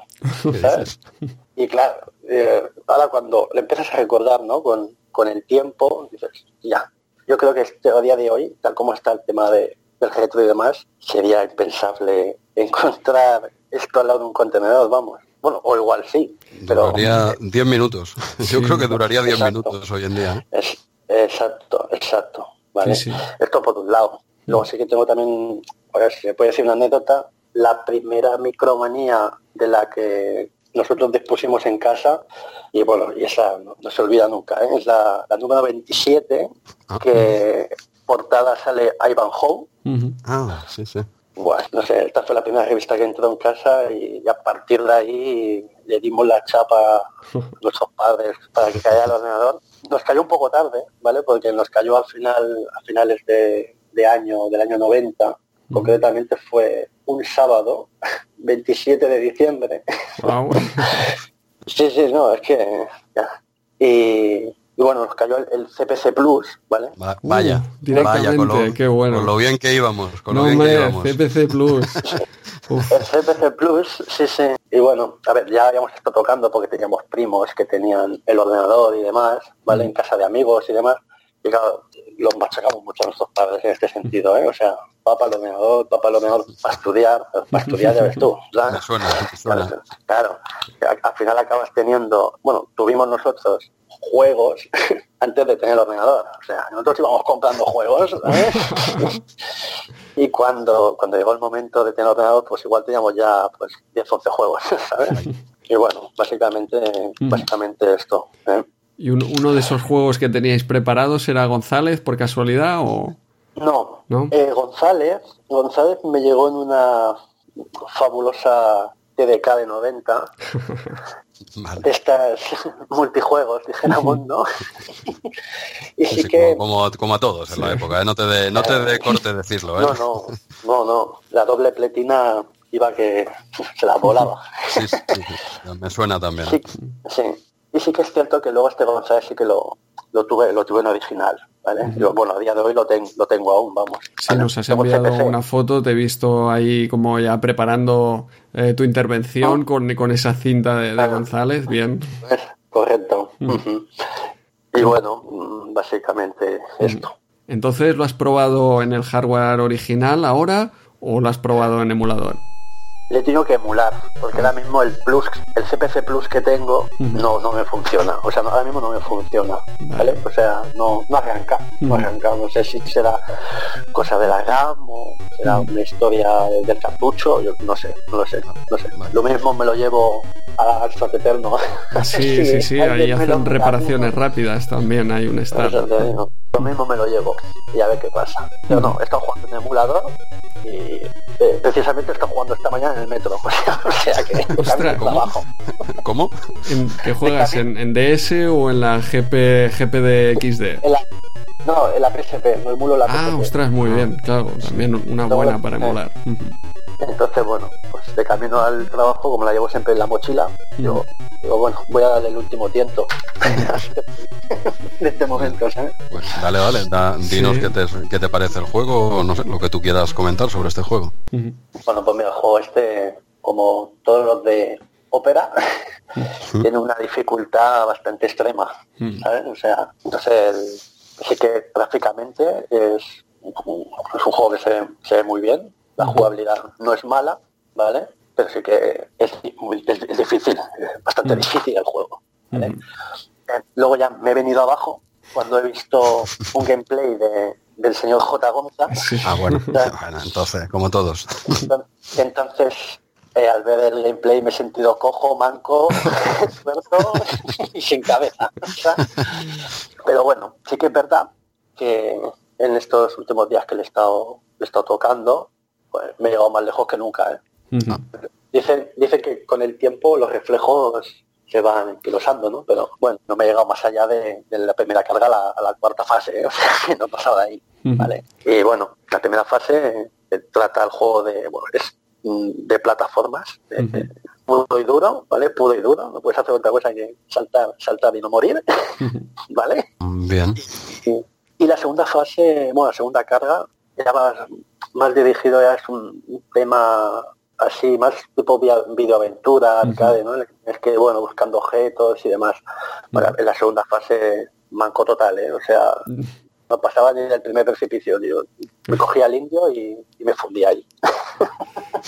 Sí, yo esta segunda fase no, no la recordaba, no la había jugado mucho. La primera sí, bastante más. Ah. Y veo aquí en Micromanía que te explican justamente dónde tienes que seguir el camino, hacia dónde tienes que saltar, desde dónde tienes que saltar. Un poco lo que tú comentas de J. Gonza, que ves cómo lo hace ahí todo perfecto. Aquí tienes todas las flechitas que sirven de ayuda, pero no solo con estas flechitas no, no. Tienes que tener esas manos de, de J. Gonza también para pasártelo. Todo es posible que igual eh, estas flechitas las haya hecho él, ¿eh? También. porque, porque, ya te digo, esa pasó la, primera carga sin perder ni una vida, tío. Sin perder ni una vida. ¿Y la qué, es más complicada, la, primera o la, segunda fase? como ¿Tú cómo lo ves? ¿Qué diferencias ves, más o menos? Claro, es que eh, tanto la primera como la segunda es al pixel, ¿sabes? O sea, las dos son complicadas. Sí, yo creo que la segunda más complicada, ¿eh? También es verdad que yo a la segunda no le he dado casi, ¿vale? O sea, siempre cuando tenía el, original, no jugué nunca la, segunda la segunda carga yo. Que no sé si no sé si contiene clave o no tiene clave, claro, como lo emulo, la mayoría están craqueados en ese sentido.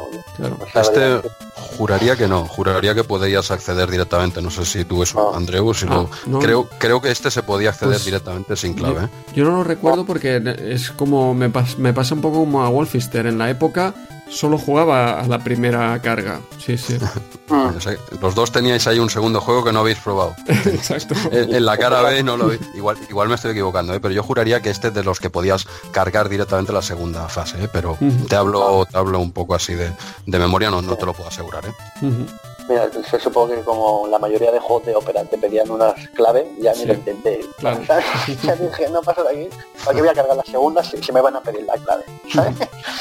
Y ya ahí me quedé en la primera y, poco más. Y oye, una pregunta, porque eh, hablábamos de estos juegos de ópera, de este estilo había ah. Sol Negro y Mutant Zone.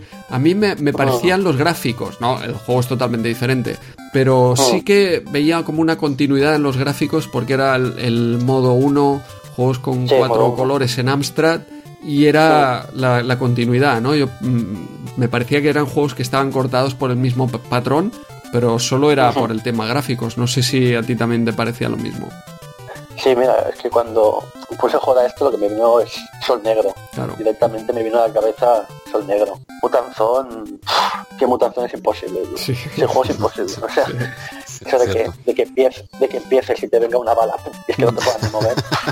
tal cual, tal cual, es verdad. ya, entonces claro, en la época igual lo podías cargar, ¿vale? Pero hoy en día dices, bueno, pues voy a echar una, como tampoco el tiempo que tiene uno, pues es el justo para jugar algo que pueda disfrutar, no que se vaya a cabrear. Esto me pasaba mucho también un juego de, ópera, que era el, el Mitos. ¿Conoces el Mitos? Sí. Sí, sí, me, suena, era, era, ese era complicadísimo, ¿verdad? Complicadísimo, es imposible, tío. Sí, sí, el, el mitos. Creo que yo lo tuve, lo tuve, pero vamos, igual lo probé tres veces, ¿eh? porque no había mucho que hacer ¿eh? con ese juego. Era, era, duro, era duro de jugar, era bastante duro de jugar, sí, sí. Y este, González, no sé si mm. también el, digamos, el rasgo característico es ese ruidillo al saltar, ¿no? De, de González que cuando el salto este que vuela va haciendo un ruidillo y eso también se te queda en la mente. Y yo cuando lo puse esta vez en el emulador, dije, hombre, el ruidillo. bueno, sí, va a ser el, el otro día lo puse aquí en, la tele del comedor. lo dije a los niños, digo, mira, vais a ver, vais a ver una cosa que os, hace gracia. Y cada vez que, que veían saltar al, al, tío y hacer el ruidillo aquel, pues, se partían de risa los niños. Uno con tres y el otro con seis años, pues ya ves, veían aquello allí. Claro. Pues les, haría gracia, claro. Ahí está, bien, bien, introduciéndolos ahí en el Amstrad. Sí, lo que pasa que poco le dura, ¿eh? Luego me dice, no, no, ponme el Mario y, déjate de, de ¿sabes? Sí, sí. Se pasan a la Switch ellos. Ah, hay, que entenderlo, hay que entenderlo. Sí, no, era lo que le da un poquito más es al, Mario 64, ¿eh? ese lo tiene un poco enganchadillo, ahora mismo ah. lo tiene enganchadillo, ah, lo tiene ahí enganchadillo y, bueno, eh, lo que tiene él es una, una, una 3DS ¿sabes? Pero está pidiendo la Switch, pero le he dicho que de Switch... espera. paciencia, paciencia. Muy, exacto, como tuve yo. Exacto. Ahí, ahí, ahí, esa es buena. Wolfister, pues eh, ya sabemos que el tiempo es justillo en este programa para cada eh, oyente, pero tenemos que pasar al siguiente. Ha sido un placer tenerte aquí con nosotros y bueno, también nos conoceremos, supongo, en, en Amstrad Eterno este fin de semana. Sí, sí, sí. Yo me escaparé, supongo que sábado por la tarde me pasaré por allí. Y lo mismo me llevo al chiquillo para allá. y al chiquillo y, y el CPC estropeado a la espalda. a ver, si, a ver si, te, pueden, te, pueden, ayudar allí. Sí, a ver si hay una alma caritativa me echa un cable.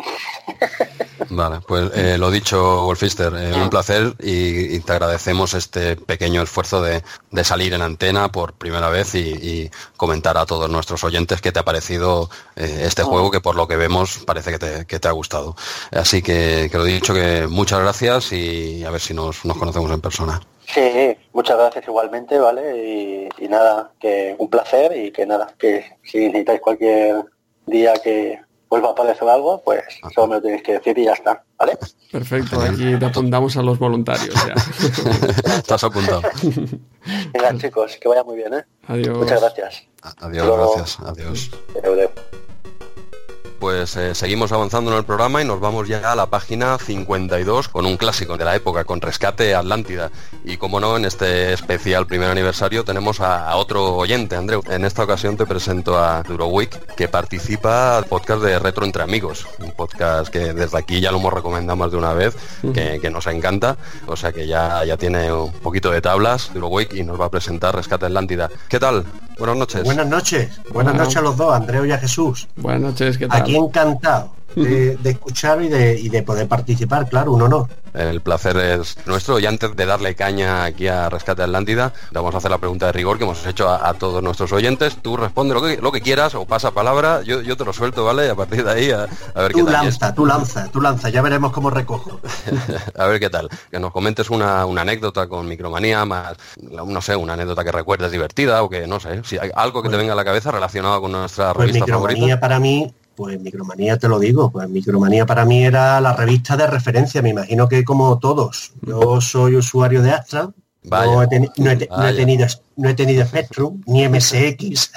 Vaya, vamos bien, van varios ya, ¿eh? Andreu, los has seleccionado tú, ¿no? no ninguno de los dos. Están al azar, siempre salen de CPC. sí, al final, al final somos muchos de Astra, pero yo en mi época no conocía ninguno, ¿tú te puedes creer? Vaya. Es que... Todos los que Sí, yo creo que tus compañeros son muy de Commodore, ¿no? Sí, en, retro la mayoría, pero bueno, ahí somos somos pocos pero valientes. Tengo ahí al señor Rosa, a Inside, que es el que hace de guardaespaldas allí de los que somos de Astran, ¿sabes? Y la verdad que, bueno, sí, eh, de Astran es que ya te digo, yo no conocía, después he empezado a conocer, pero ya a la vejez, como se suele decir. Pero de aquella época, Spectrum o Commodore. De hecho, iba a jugar a casa de un amigo mío que era de Commodore para jugar al golf, sobre todo un programa de golf que me encantaba, cómo estaba hecho aquello. Y después en Spectrum un vecino mío, que era prácticamente todos los juegos los conocía por Spectrum porque de Spectrum sí que se podía ver, había como se suele decir, ¿no? Mucho más tráfico de, de seguridad, de copias de seguridad. De copias de seguridad. Pero bueno, antes de meternos en un jardín, que antes de meternos en un jardín que no toca, no sé, ¿tenías alguna anécdota que nos quieras comentar? De anécdota, pues la, anécdota, nada, eh, eh, anécdota era, pues prácticamente lo único que te puedo decir es que deseando comprarla, no todos los meses la podíamos comprar, y, pero sí tenía un amigo que este tenía más posibles ah, y la verdad que este la compraba siempre. Y era el único que conocía de aquella época que tenía todos, absolutamente todos los números de la época, de la primera época y bueno, y claro, y de la segunda hasta donde le ah, pues la, pista.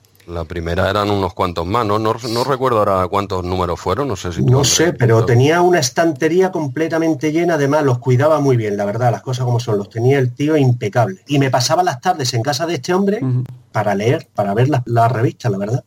Yo creo que eran menos de, que de la segunda época, pero sería un complemento ideal para tu colección, Jesús, para exponer ahí primera y segunda época. En la feria, ah, pues yo tenía, no sé, tenía en mente, no sé por qué, que eran más números que en la, que en la segunda época, es lo que me, no sé, tenía esa eran, referencia. Eran menos. Eran menos, eran menos. yo de la primera época sí tengo algunos números, y de la segunda tendré unos 6, 8 números tendré de la segunda época, digo conservados a día de hoy, tuve más. Pero ah, tú sabes. Se, van se, van perdiendo, se van perdiendo por, el camino. no los cuidas, después te hacen mayor, hay mudanzas, hay historias, esto para qué lo quieres, esto ocupa mucho sitio y sobre todo los de segunda época con los grandes que son. Claro. Pero bueno, antes de meternos en otro jardín, si te parece bien, Durowick, ¿por qué no nos hablas de, este juego? ¿Qué te ha parecido? Si lo jugaste en la época, lo has probado ahora por, por primera vez, no sé qué, opinión te merece este clasicazo, ¿eh? porque es un mm. clasicazo, ¿eh? ¿quién no lo conoce? Pues mira, eh, la verdad, nunca lo había jugado, nunca lo había jugado, pero me ha parecido un pedazo de juego. Increíble, mm. grandísimo, enorme, muy entretenido, la verdad. Encantado con poder comentar el juego este, sinceramente. ¿Lo has probado recientemente ahí en el Amstrad durante este tiempo que, ya sabías que ibas a comentarlo? ¿Has avanzado algo en él? Eh, he probado, no, bueno, eh, eh, entero evidentemente no lo he hecho. He hecho la primera parte, pero lo he hecho a través del emulador, del, Retro Virtual Machine. Oh. Bueno, es que te da una facilidad porque sobre todo a mí yo lo que he tocado ha sido Spectrum, como te he dicho, y Astra. Y la verdad que con este, con, lo que acaban de hacer con este emulador, es, fantástico, es, sobresaliente. sobresaliente. Y te da ganas de jugar y te da ganas de recordar todo. Bueno, claro, uno no podía tener todos los juegos que había. Y de esta manera es la única manera de poder, de poder participar con él. la verdad que sí, muy bien.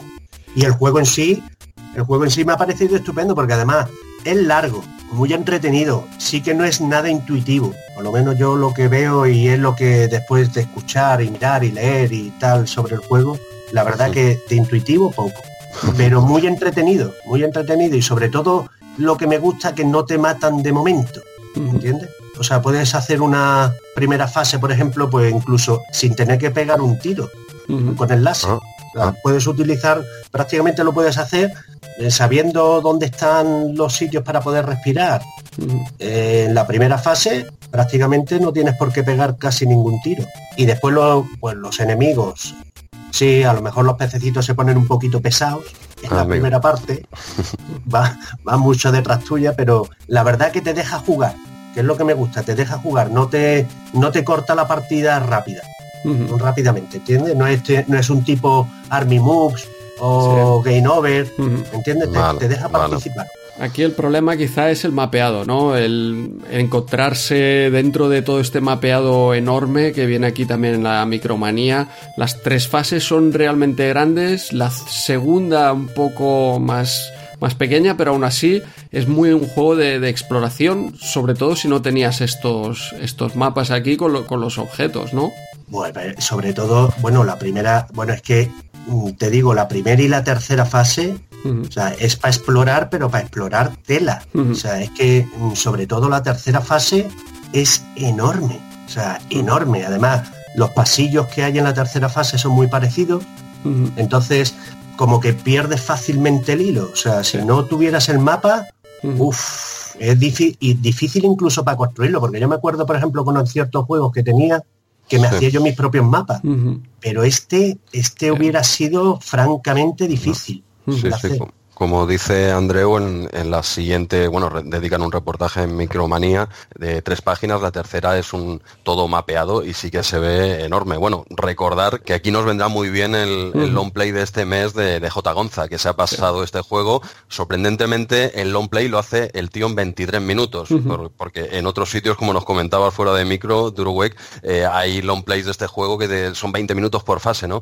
Pero J. Gonza juega otra liga y le ha parecido que era demasiado y lo ha rebajado únicamente a 23 minutos el tío y, otro long play que, que, recomendamos. no, lo de, J, lo de J. Gonza es difícilmente superable, ¿eh? difícilmente superable. No es normal lo de este tío.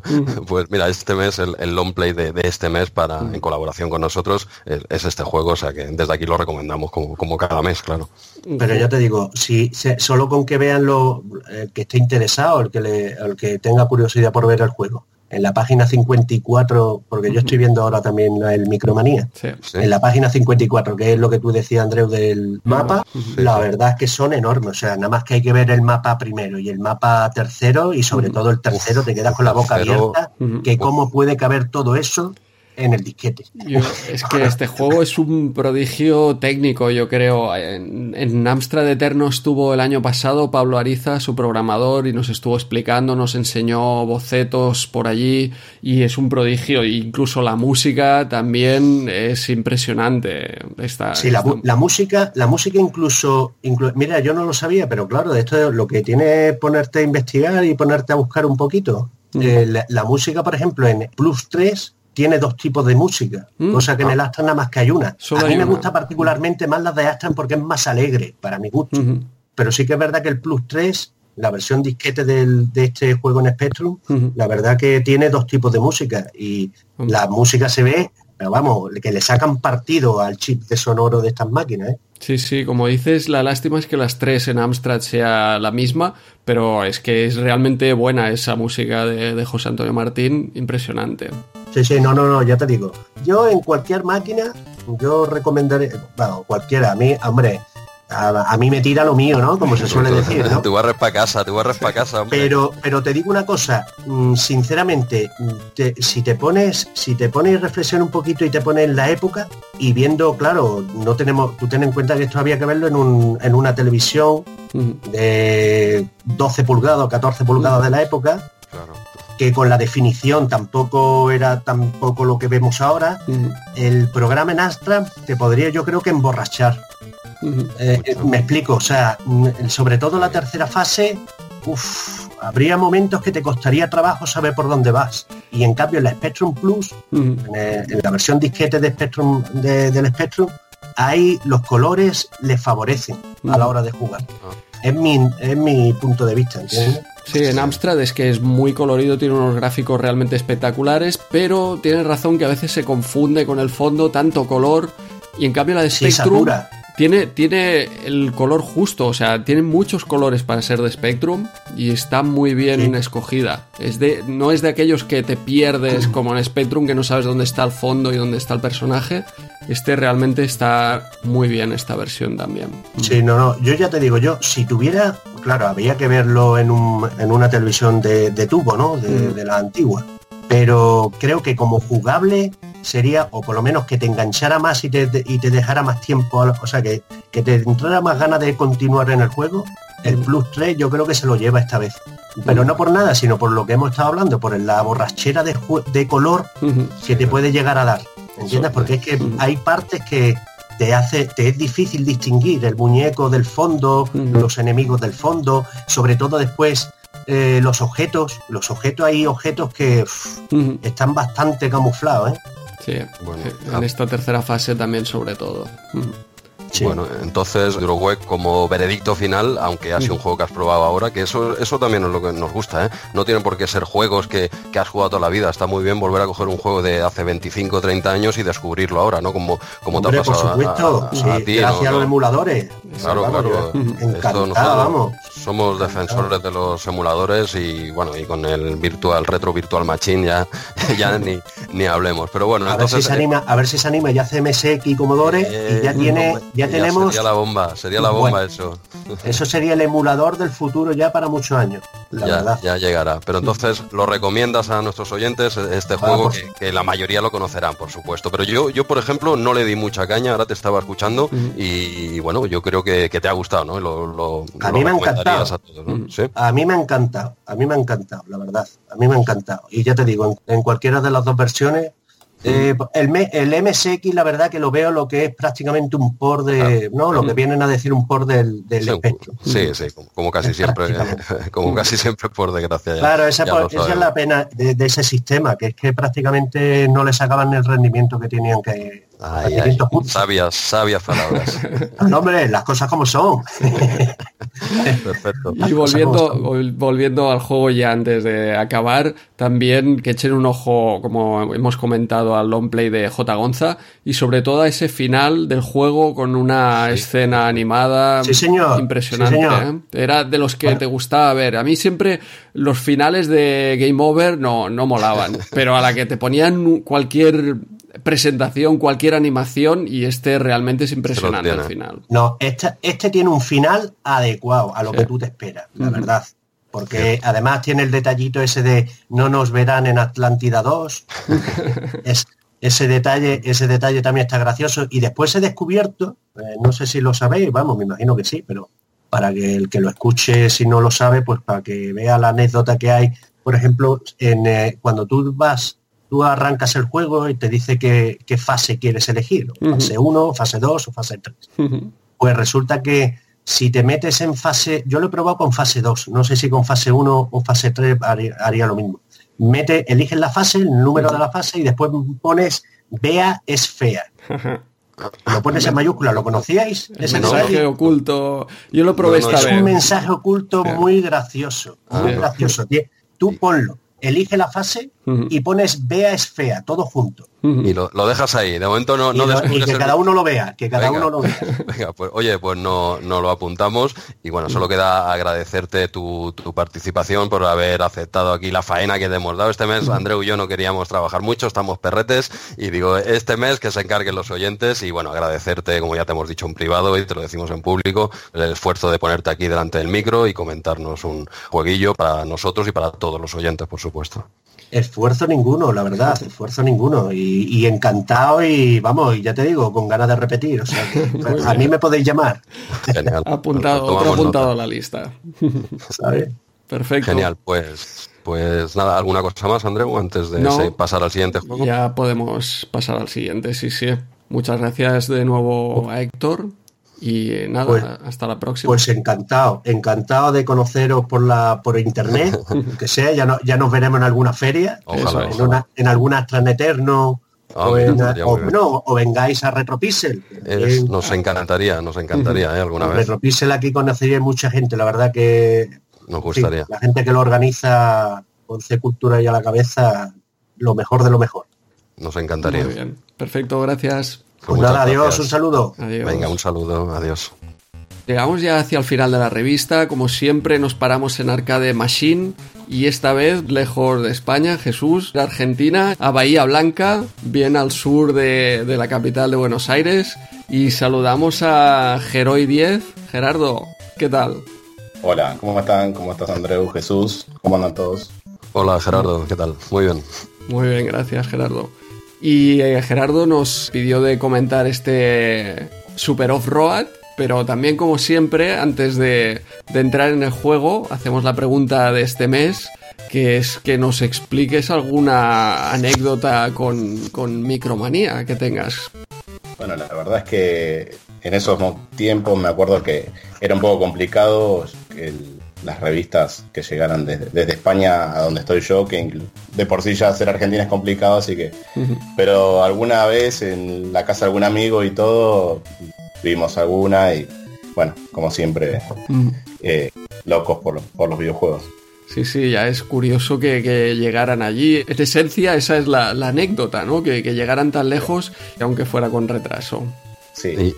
¿Era mucho, eh, Gerardo, mucho retraso, más o menos, o iba variando cada mes, llevando dos meses después, medio año, como más o menos, ¿recuerdas? No, no, no, no, dos meses o, dependiendo del caso, pero, pero más o menos ese era, era el retraso. Unos dos meses. Bueno, aún yo creía incluso que sería más, pero bueno, dos meses, mira, eh, es lo que había, ¿no?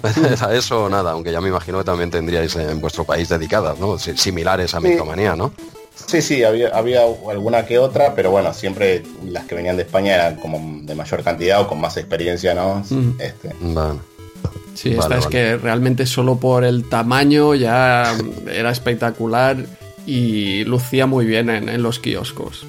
Sí, muchas, muchas páginas, la verdad que muchas, muchísimas páginas, muchísimas reviews y eso te juega muy a favor. Muy bien, Pues eh, vamos al juego y ahora sí explícanos a ver tu, experiencia con este Super Off-Road, en qué sistemas los jugaste, qué te parece el juego en general. Bueno, eh, elegí el juego porque de, los que figuraban en la revista era el, que más me acordaba y aparte que lo disfruté mucho en su momento. Yo donde más lo jugué fue en, la Family que le llamamos nosotros, que sería como, como la NES, eh, la, clon de la NES. y, ah, ahí estuve bastante, muchas horas. Le, dediqué muchísimas horas, así que eh, era bastante adictivo. Y ahí era también... ¿Para cuántos jugadores podías jugar? Bueno, la, NES de, por sí era hasta dos jugadores, pero si, si la encontrabas en algún arcade, o sea, en, algún lugar de, arcades, pues, hasta tres, bueno, como, allá, como tenían allá. Sí, sí, sí. Este arcade era realmente espectacular, como comentas, con los tres volantes. Tres volantes. Sí, sí, sí. Un arcade espectacular y todas las versiones realmente son, son buenas. ¿Qué, ¿Qué recuerdas tú de esta versión NES o en comparación con la versión arcade? Mira, la, verdad es que me, fijé en, en, ahora estuve repasando todo, no sabía que habían salido en tantas, tantas plataformas, la verdad, porque es impresionante que salió para arcade, para Amiga, para Amstrad, para Atari, para Commodore, eh, hasta para Game Boy, Game Gear, que yo tengo una Game Gear también. Eh, bueno, Genesis, NES, eh, Super Nintendo, Spectrum. de, este todas más o menos son muy parecidas.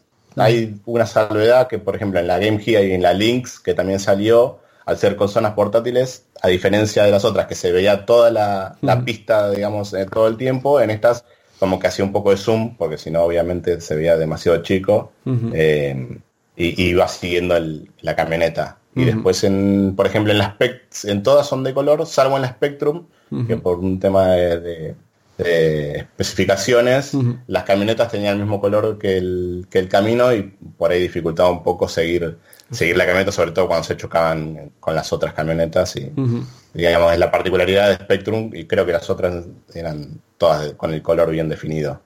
Claro, es cierto lo que dices que claro, en consola portátil pequeñita, como es un juego que más o menos, más o menos, en una vista cenital con coches tan pequeñitos en las que no hay scroll, que se ve todo el circuito de todo de golpe, claro, una pantalla tan pequeñita, meter un zoom ahí con los coches que ya cuesta ver en la pantalla normal, imagínate, o sea que era una decisión yo creo que acertada, ¿no? Tuvieron que hacer ahí un pequeño zoom para que, para que se pudiese jugar a, este, a este juegazo, ¿no? Que en, arcade evidentemente es, la mejor versión que, vamos a descubrir ahora, ¿no? Yo, yo lo recuerdo mm, básicamente este juego por, darle mucha caña en, Amiga, que era una versión muy, muy, muy decente. ¿eh? No, no era el arcade, por supuesto, pero, pero una versión en Amiga es un pepino de juego. ¿eh? No, sé si, eh, bueno, en NES, en NES es igual, o sea, quiero decir, es igual de, rápido, al menos mantiene la velocidad, dijéramos, porque yo es que es una versión que no, lo he probado nunca, este juego, en NES o en, Family, como, como comentabas.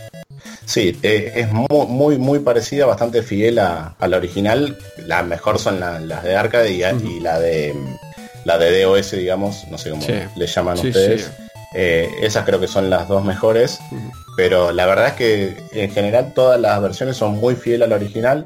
Yo no recuerdo si era en la de NES o en alguna que era un poquito más lento la, la velocidad, pero la verdad es que se juega muy bien en todas y como digo, es entretenido jugarlo solo y si lo jugás de, con más de una persona, este, este, este, a varios jugadores gana, muchísimo. ¿eh? Pero yo, yo al menos debo, admitir que gana? ¿Quién gana Jesús?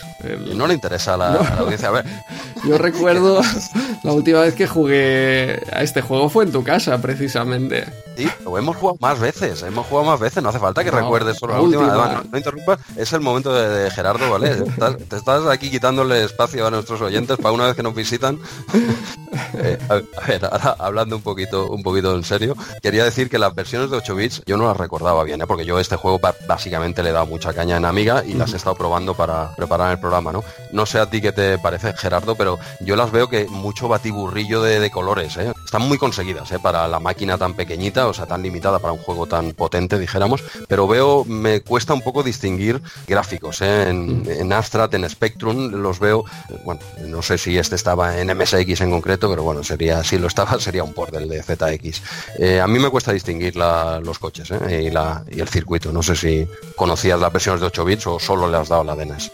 No, no, no, las de 8 bits también. Eh, sí, puede ser que, por ahí los colores se podían confundir un poco. Ni hablar, como dije, la de Spectrum, que, que tenía el mismo color que el, que el circuito, que eso complicaba todo. Pero, pero bueno, también tenía que ver con, el tiempo que, uno le dedicaba y con el correr de las carreras por ahí se, uno se iba acostumbrando ya a, verlo de determinada manera y, no es cuestión de la versión que no se viese bien, sino del poco tiempo que invertías en el juego, ¿no? vale. Si, no, si no se ve bien es cuestión de echarle, ¿no? Es una filosofía muy, muy correcta, pero sí, a los que anden escasos de tiempo, que vayan directamente a la versión de Mame, a la de Amiga, por ejemplo, a la, de o a, la, de PC, de MS2 que comentaba Gerardo, yo era la que había jugado en la época ah. más y es una conversión yo creo que prácticamente calcada al arcade con una música en Sound Blaster muy característica era, un juego que le había metido mucho en, PC, como pudiste comprobar en tu casa y en la Xbox, Jesús. ya, ya, estábamos. Además, ganaste con una nitro en esa recta final. Una nitro, pero yo creo que después de darle dos vueltas al juego, ya estabas ahí. Casi la típica carrera de, cobarde a rebufo y en la última curva te pones detrás y tiras de nitro. Bueno, es igual. Si quieres que esto lo sepa la gente, pues ya lo sabe. Así, así juega Andreu. Pero bueno, ya está, pues ya lo sabe. Va, sigue, sigue. Perdona. Ah, no pasa nada. Una, sola una sola recomendación. con ahora que mencionan el tema de la música, si buscan en, YouTube sobre todo el, soundtrack de, este juego, la verdad es que es muy bueno, ¿eh? es muy bueno. Sí. Sí, sí, yo recuerdo el de el de MS2, que era realmente espectacular. Y creo que en Super Nintendo también era diferente. O sea, hay, hay diferentes versiones. Yo creo que la de MS2 era la de arcade. Sí, sí. Eh, es, muy parecido y, bueno, si bien se vuelve un poco repetitivo cuando uno está jugando mucho tiempo. Exacto, es lo que te Pero bueno, Sí, sí, es, muy repetitivo. En ese sentido, eh, eso quizás hasta se vuelve un poco molesto, pero ya digo, sí, al escucharlo todo de corrido, todos los temas uno atrás del otro, la verdad es que eh, eh, es, muy buen, muy, buen soundtrack. Sí que, sí que es verdad, sí que es verdad. Yo juraría que la de Amiga tiene el mismo soundtrack de, arcade, juraría que sí. Ella es, realmente, bueno, es de lo llamado la atención, ¿eh? Sí, sí, era espectacular. Bueno, Gerardo, no sé si tenías algún dato más que añadir de este juego. ¿Alguna eh, cosita que se haya quedado en el tintero quizás? Que, bueno, fue saliendo a medida de que pasaron los años en las diferentes plataformas, no es que salió de golpe en, todas, bueno, eh, por una cuestión lógica. Este, y también salió en un momento una expansión donde agregaban algunas pistas este, y eso también lo hacía atractivo para, para volver a, al, juego y también lo que investigué, si querían que les cuente, es el, el, origen del nombre, que en realidad en un principio, si bien después se perdieron, perdieron el, los de la licencia, pero en un principio el, nombre completo era Iván Ironman Stewart's Super Off-Road, que es el, nombre de un piloto norteamericano de carreras de este tipo, que son estas tipo de carreras, si bien acá están delimitados, pero son en general carreras sin, como sin camino se llamarían. Ah, este, que era un piloto y, bueno, tiene algunas características y se ve que es un personaje muy, conocido en, el ambiente de, ese tipo de carreras. Ah, entonces era por un tema de derechos que a veces lo encontramos este juego como, por el nombre del piloto, que, me imagino que es el que sale en portada, ¿no? Saludando. Sí, no recuerdo hasta qué... Sí, sí, y de hecho es la camioneta gris en los juegos. No ah, recuerdo hasta qué versión, hasta qué año, pero después se perdieron la licencia y la cambiaron. Inclusive hay una de las, de las versiones que que la licencia es con Toyota y, sale Toyota por todos lados y como que auspicia Toyota. vale, pues no, tenía, no tenía yo esto claro, porque sí que es verdad que este juego a veces lo buscas para un sistema, otro en la ROMs, y no sabes por dónde, lo buscas por la S o por la I. Siempre te quedas a duda, ¿no? El Super Road, el Iron Man, el, el Stewart, es un juego que a mí siempre me ha costado encontrarlo, pero mira, ahora me acabas de aclarar que, es por un tema de, derechos, claro, a partir de cierto año me imagino ya se perdieron y pasa a llamarse pues el genérico, ¿no? Super Off-Road sin, el nombre del Ivan Stewart, me imagino. Exactamente. Ah, perfecto, perfecto. Bueno, pues eh, Gerardo, en principio si tienes finiquitado el juego, agradecerte tu, colaboración como al resto de, los oyentes por haberte lanzado aquí al ruedo, eh, cuando te atacamos ahí en las redes sociales, no lo, dudaste un, momento y oye, es, es de agradecer eh, que estés aquí con nosotros analizando el juego que tú has, que tú has elegido. Bueno, bueno, muchas gracias. Este, la verdad es que uno no está acostumbrado a este tipo de, cosas, pero bueno, se agradece y aparte de ustedes que siempre hacen tan buen podcast, no podíamos fallarle cuando, cuando lo pida, cuando lo piden. Muchas gracias por, por tus comentarios y, como ha dicho Jesús, por, por participar en el, en el, podcast. Bueno, muchas gracias. Gracias, por todo, Un saludo. Adiós. Pues tras Arcade Machine llegamos al final de este Retromanía 3012, primer aniversario, un episodio especial. Andreu, Andreu, Andreu. Dime, dime. Eh, perdona, perdona que te... ¿Ah? No, no, no, no, no, no, no, ya que estamos, ya que estamos sigue. ¿Ah? Pero no, no ha acabado. Es que no ha acabado. Todavía nos queda un juego, ¿eh? Pero si después de Arcade Machine, cargadores, yo no veo nada aquí. Eh, si miras, si, si, buscas un poquito, te vas a la página 76, página 76, ves lo que tienes ahí. Eh, se te ha pasado, ¿eh? se te ha pasado, ¿eh? esto no es un juego comentado aquí en Micromanía, ¿eh? Bueno, son, aquí hay 50.000 juegos, 50.000 juegos y, y, mira, mira, ahora no, esto no, no te lo había comentado, pero vamos a meter a otro invitado eh, muy especial eh, que tú, que tú conoces bien. aquí hay truco. vamos, aquí hay más que truco, aquí hay trampa, ¿vale? Ya Porque nos vamos a, la página 76, que es el, mail, venta por correo, el centro mail, y, y, aquí salen muchos juegos. Entonces yo he creído conveniente, sin preguntarte y sin nada, meter eh, Mazda 2. Tenía que meter Mazda 2. Tenías que meterlo fuera como fuera fuera como fuera y me ha agarrado aquí a, un clavo ardiendo y, voy a meter más de 2 que sale en una de las columnas que sale, por ejemplo, en, MSX, por decir un sistema, a 875 pesitas. ¿A quién, me habrás traído de MSX, Jesús? Eh, bueno, mira, pues mira, te esperas un momento, no, cortes la llamada y le doy, le doy entrada. ¿vale? no, no, cortes, sigue, sigue grabando, sigue grabando. Espera, que voy a conectar un momentito. Mm. A ver. Eh, vale, vale, creo que ya está en línea. Hola, muy buenas, Andreu, Jesús. Hombre, pero si es anónimo, es el señor anónimo de iVox. claro, claro, escondido ahí tras el anónimo nos vas dejando mensajes buenos, ¿eh? Sí, sí.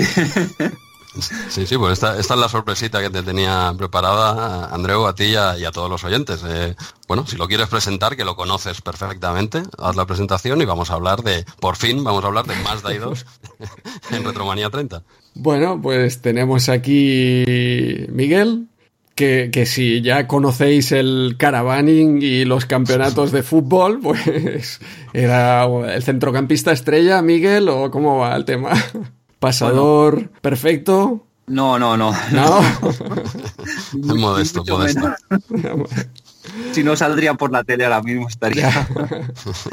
bueno, a nivel, a nivel de chavales, a nivel de camping, sí. ¿eh?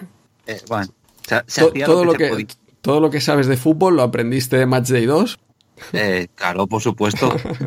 Sí, sí, aquí tenemos a, un crack en el fútbol real y un crack jugando al Mazda 2. Y tú, esto das fe, ¿no? Tú das fe. Doy, doy, doy fe, doy fe. A ver, los tres ya nos conocemos desde, vamos a contar a la, audiencia aquí nuestras batallitas, ya nos conocemos desde pequeños, ¿vale? Entonces yo con, con Miguel, que ya lo he comentado alguna vez, ¿eh? quizá, no, quizá no había dado su nombre, pero como jugábamos una liga después del cole, nos íbamos a su casa o a la mía, en su casa con el Amstrad y en la mía, por supuesto, con el MSX, y jugábamos una liga al Mazda 2 pero lo hicimos varios años. ¿eh? No te sé decir si a diario o qué, pero bueno, el resultado de las ligas no interesa a nadie, ¿verdad, Miguel? La verdad.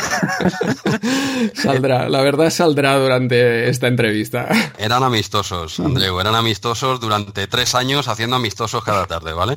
Sin, sin, sin, más. Pero bueno, por eso quería invitar a, Miguel, un, amigo nuestro de, toda la vida y para que, y también oyente nuestro, ¿eh? que se ha escuchado todos los programas, y oye, me hacía ilusión invitarlo y bueno, le, se lo comenté en privado y oye, que te animas a comentar un jueguito y tal, y que qué mejor que, comentar el que le hemos echado más horas, este hombre y yo, pero bueno, siendo niños, por supuesto, que, que más da y dos, ¿no? Pues no sé, Miguel, eh, si quieres hablarnos un poquito. Sí, o espera, Jesús, ya que, ya que hemos hecho con el resto de oyentes lo mismo, ah, quizá él también, ¿no? Preguntarle por su anécdota con la revista Micromanía. Explícanos algo entretenido de, de cuándo ibas a comprarla. Bueno, mi anécdota no es muy feliz ni muy. Vaya. Yo micromanías he leído pocas por no decir ninguna, pero mudanzas con ellas las he trasladado, bueno, todas las que se ha cambiado Jesús, he ido yo detrás con la micromanía.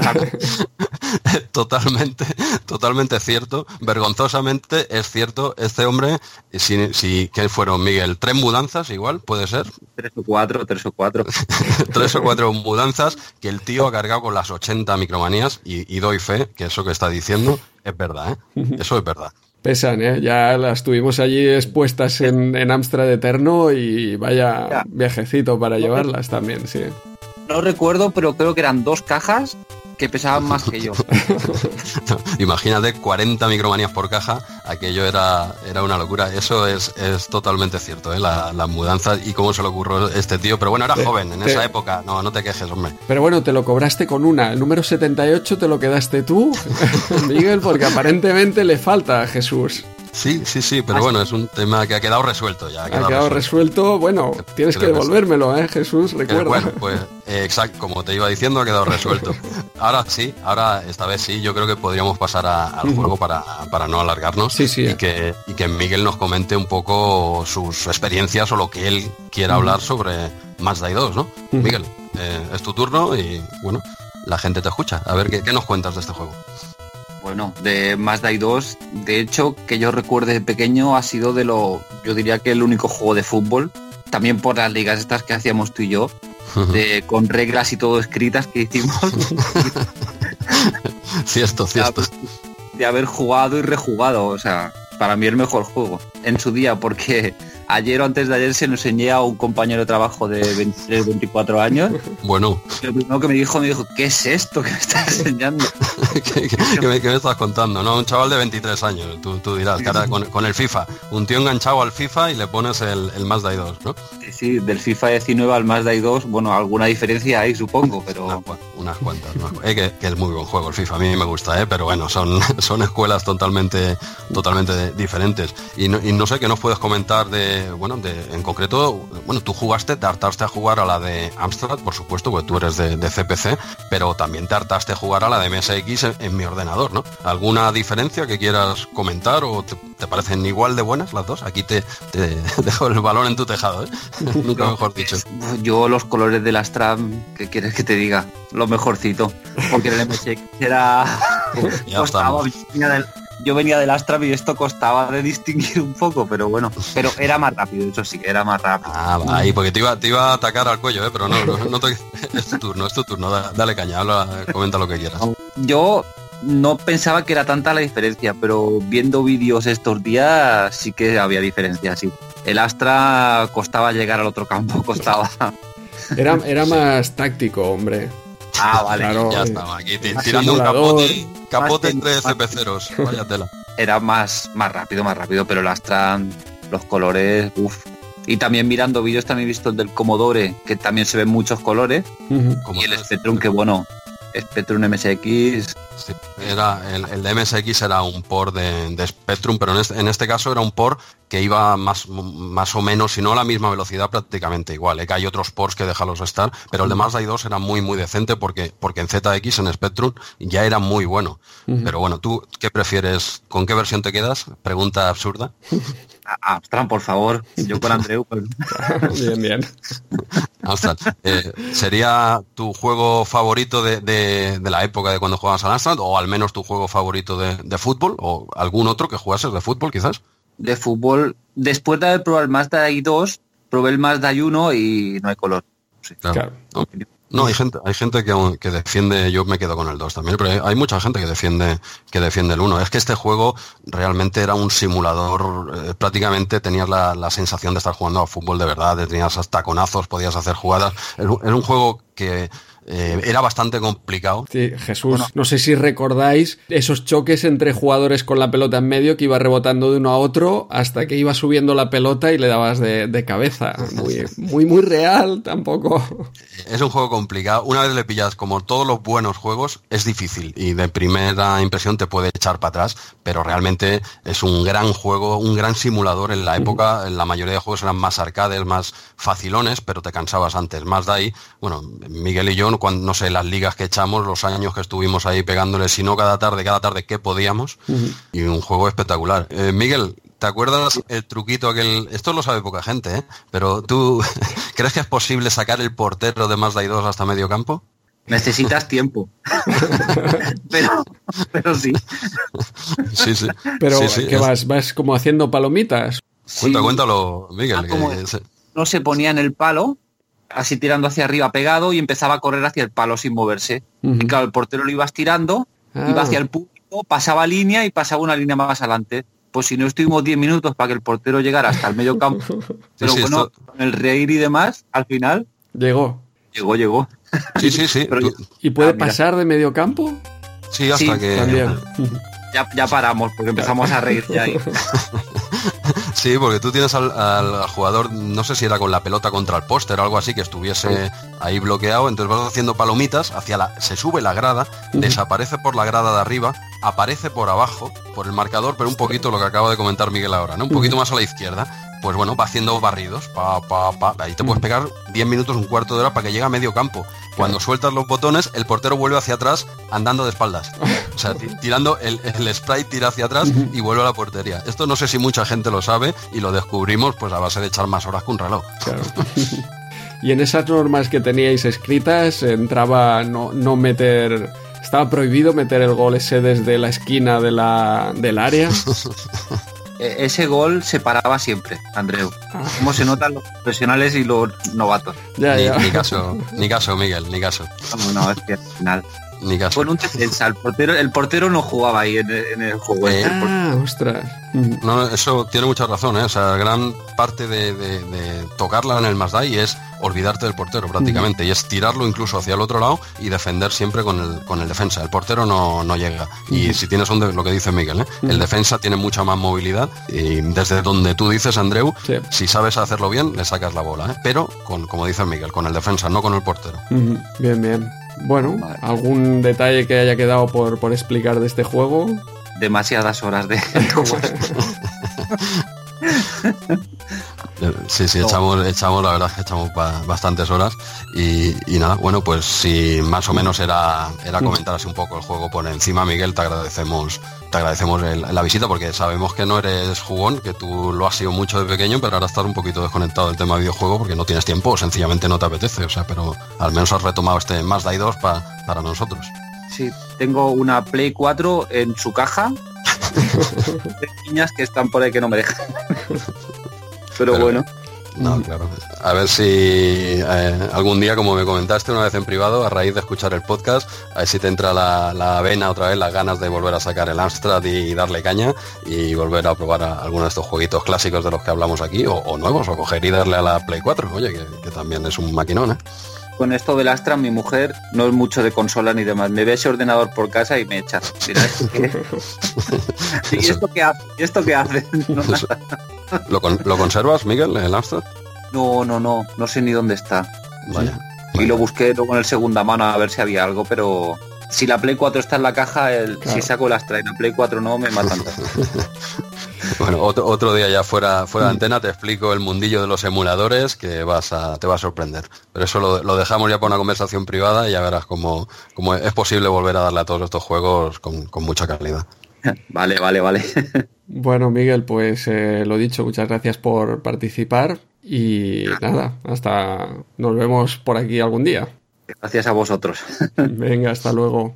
Venga, Miguel. Eh, muchas gracias, Miguel. nos vemos. Bueno, Andreu, pues después de la sorpresita esta que te he pillado a pie cambiado, ¿eh? No, esto no, te lo esperabas, ¿eh? Con Miguel.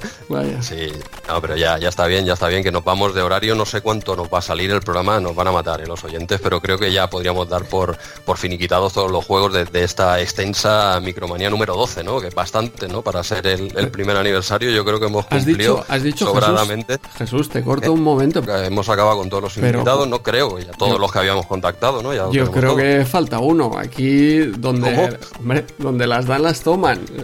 Me has pillado por sorpresa ahí y yo ahora antes de, la quieres devolver? antes de cerrar te la devuelvo. Además, tío. Es otro. Que, nos vamos a las cuatro horas, eh. eh Andreu, nos, este vamos nos vamos, eh. Es un especial. Es otro anónimo. Además, Anónimo. Eh, este es de MSX, Jesús. Yo creo que te va ¿Qué me dices? Sí. Pa'lante, pa'lante. de MSX y coleccionista de MSX. Ahora nos explicará, pero yo creo que tiene el Turbo R2 o como le llaméis a estas cosas que, que lleváis vosotros. Bueno, bueno, no me, dejas a cuadros, ¿eh? pero bueno, pues, dale, dale. Sí, también te sonará, también te sonará. Voy a meterlo en la llamada. Madre mía. Y dale, dale. Adelante. Te presento aquí a, Bernat, también un viejo conocido del camping. Bernat. sí. no, chicos? Hola André, hola Jesús. Hola, un saludo a todos los oyentes de Retromanía 30. ¿Qué tal? ¿Cómo estáis? Es el Turbo RGT. Turbo RGT, ¿ves? Es que... Sí, sí, sí. Sabía que había algo más, pero no, no recordaba que seguía. Toma nota. Fue el último, el último modelo de MSX que salió en, en Japón de, de Panasonic. Wow.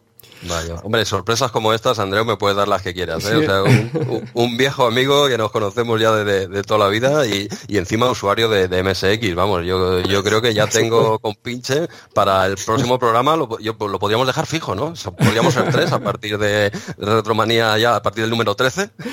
Bueno, vendríais a llenar el hueco de, Micromanía, que ya que no tiene MSX, lo, lo rellenáis vosotros ahí. Exacto, podríamos hacer un especial cada mes de... Pero bueno, oye, pues no, no vamos a liarnos, pues oye, eh, Bernat, ya que te asomas por aquí por el programa, agradecerte tu presencia y no sé qué, juegos no, no, quieres, nos quieres presentar, porque hemos acabado con la revista ya, no sé qué juego has elegido. Espera, que aquí Jesús le preguntaremos por el juego. Primero la anécdota de Micromanía y en la jugada es como la tuya que me has hecho. Aquí seguimos en página 76.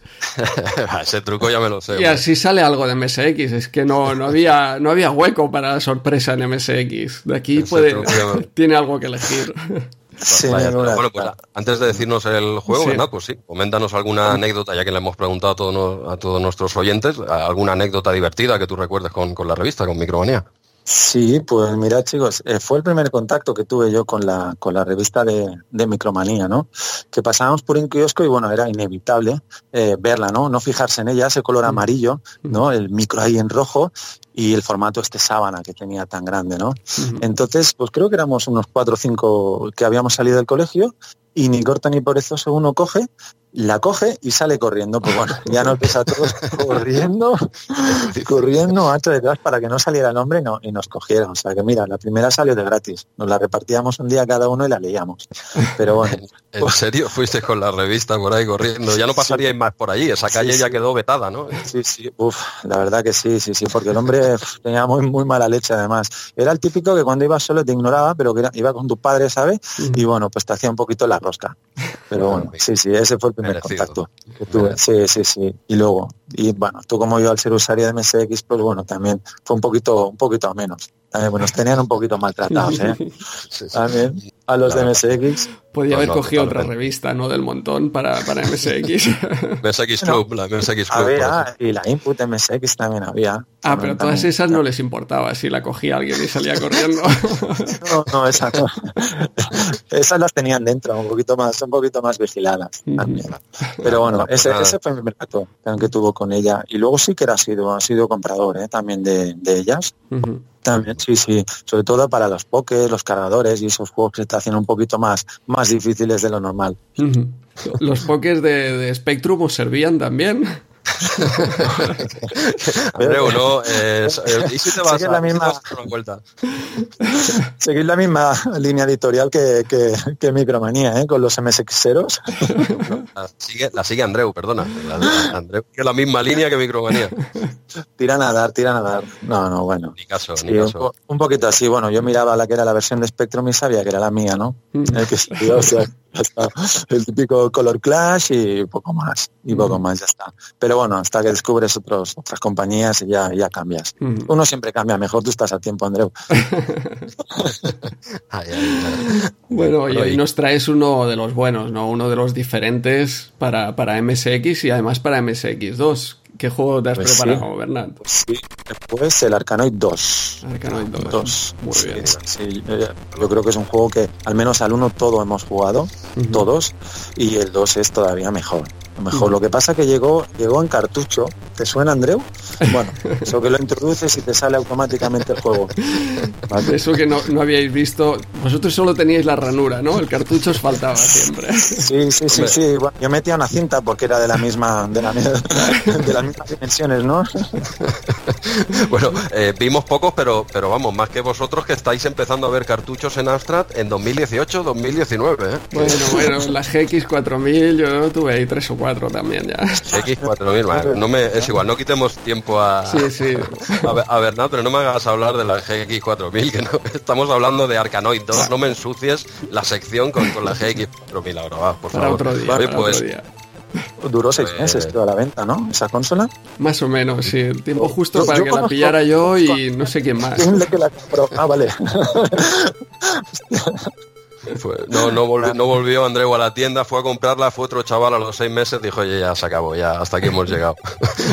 Pero bueno, oye, pues eh, hablemos de cosas alegres y, buenas y no, y no de y no de Landstrat, ¿vale? Hablemos de, hablemos de cosas que, tiran perfectamente. Eh, no sé qué nos, qué nos puedes comentar de, de Arkanoid 2. Bueno, pues la verdad que es un, es un gran juego, sigo la misma dinámica del 1, eh, pero bueno, en, su versión de MSX salió en MSX2, acompañado de un, de un joystick ¿vale? Fabricado para, la ocasión en rojo, con un, con un botoncito nada más a la derecha y como una especie de rosquita, ¿vale? O sea, tipo volumen, ¿vale? Donde tú girabas a la izquierda y a la derecha y hacías, pues bueno, que la pelotita fuera rebotando por los sitios y, fueras pasando pantallas.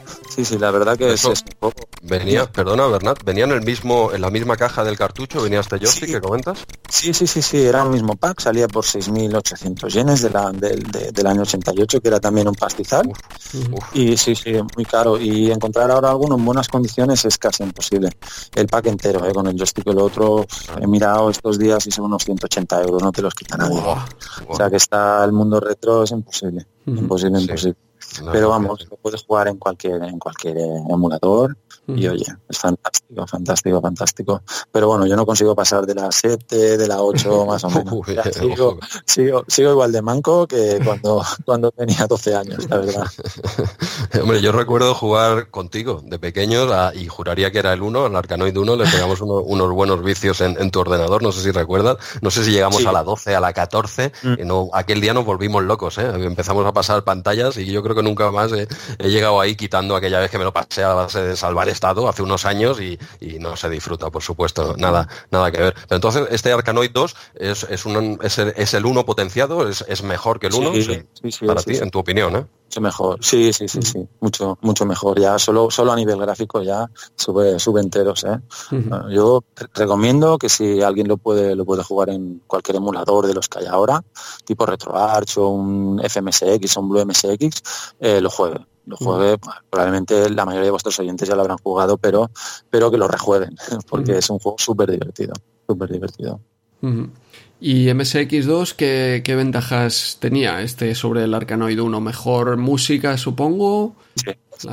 Bueno, lo, lo, lo, que es curioso es que ya la primera pantalla ya empieza luchando contra, contra el jefe final. Sí, eso es lo que he visto, ¿no? Que, pero es como una previa antes de empezar la primera fase. Sí, sí, sí, sí, una previa, ¿vale? Entonces lo, eh, lo, matas y empiezas ya con las pantallas ya, ya normales. Y la última, que lo he visto en un gameplay, es exactamente lo mismo, lo que pasa que cuando lo vences te queda el cerebro, saca una especie de brazos ahí, donde evita que la, que la bola le llegue al cerebro y puedas eliminarlo.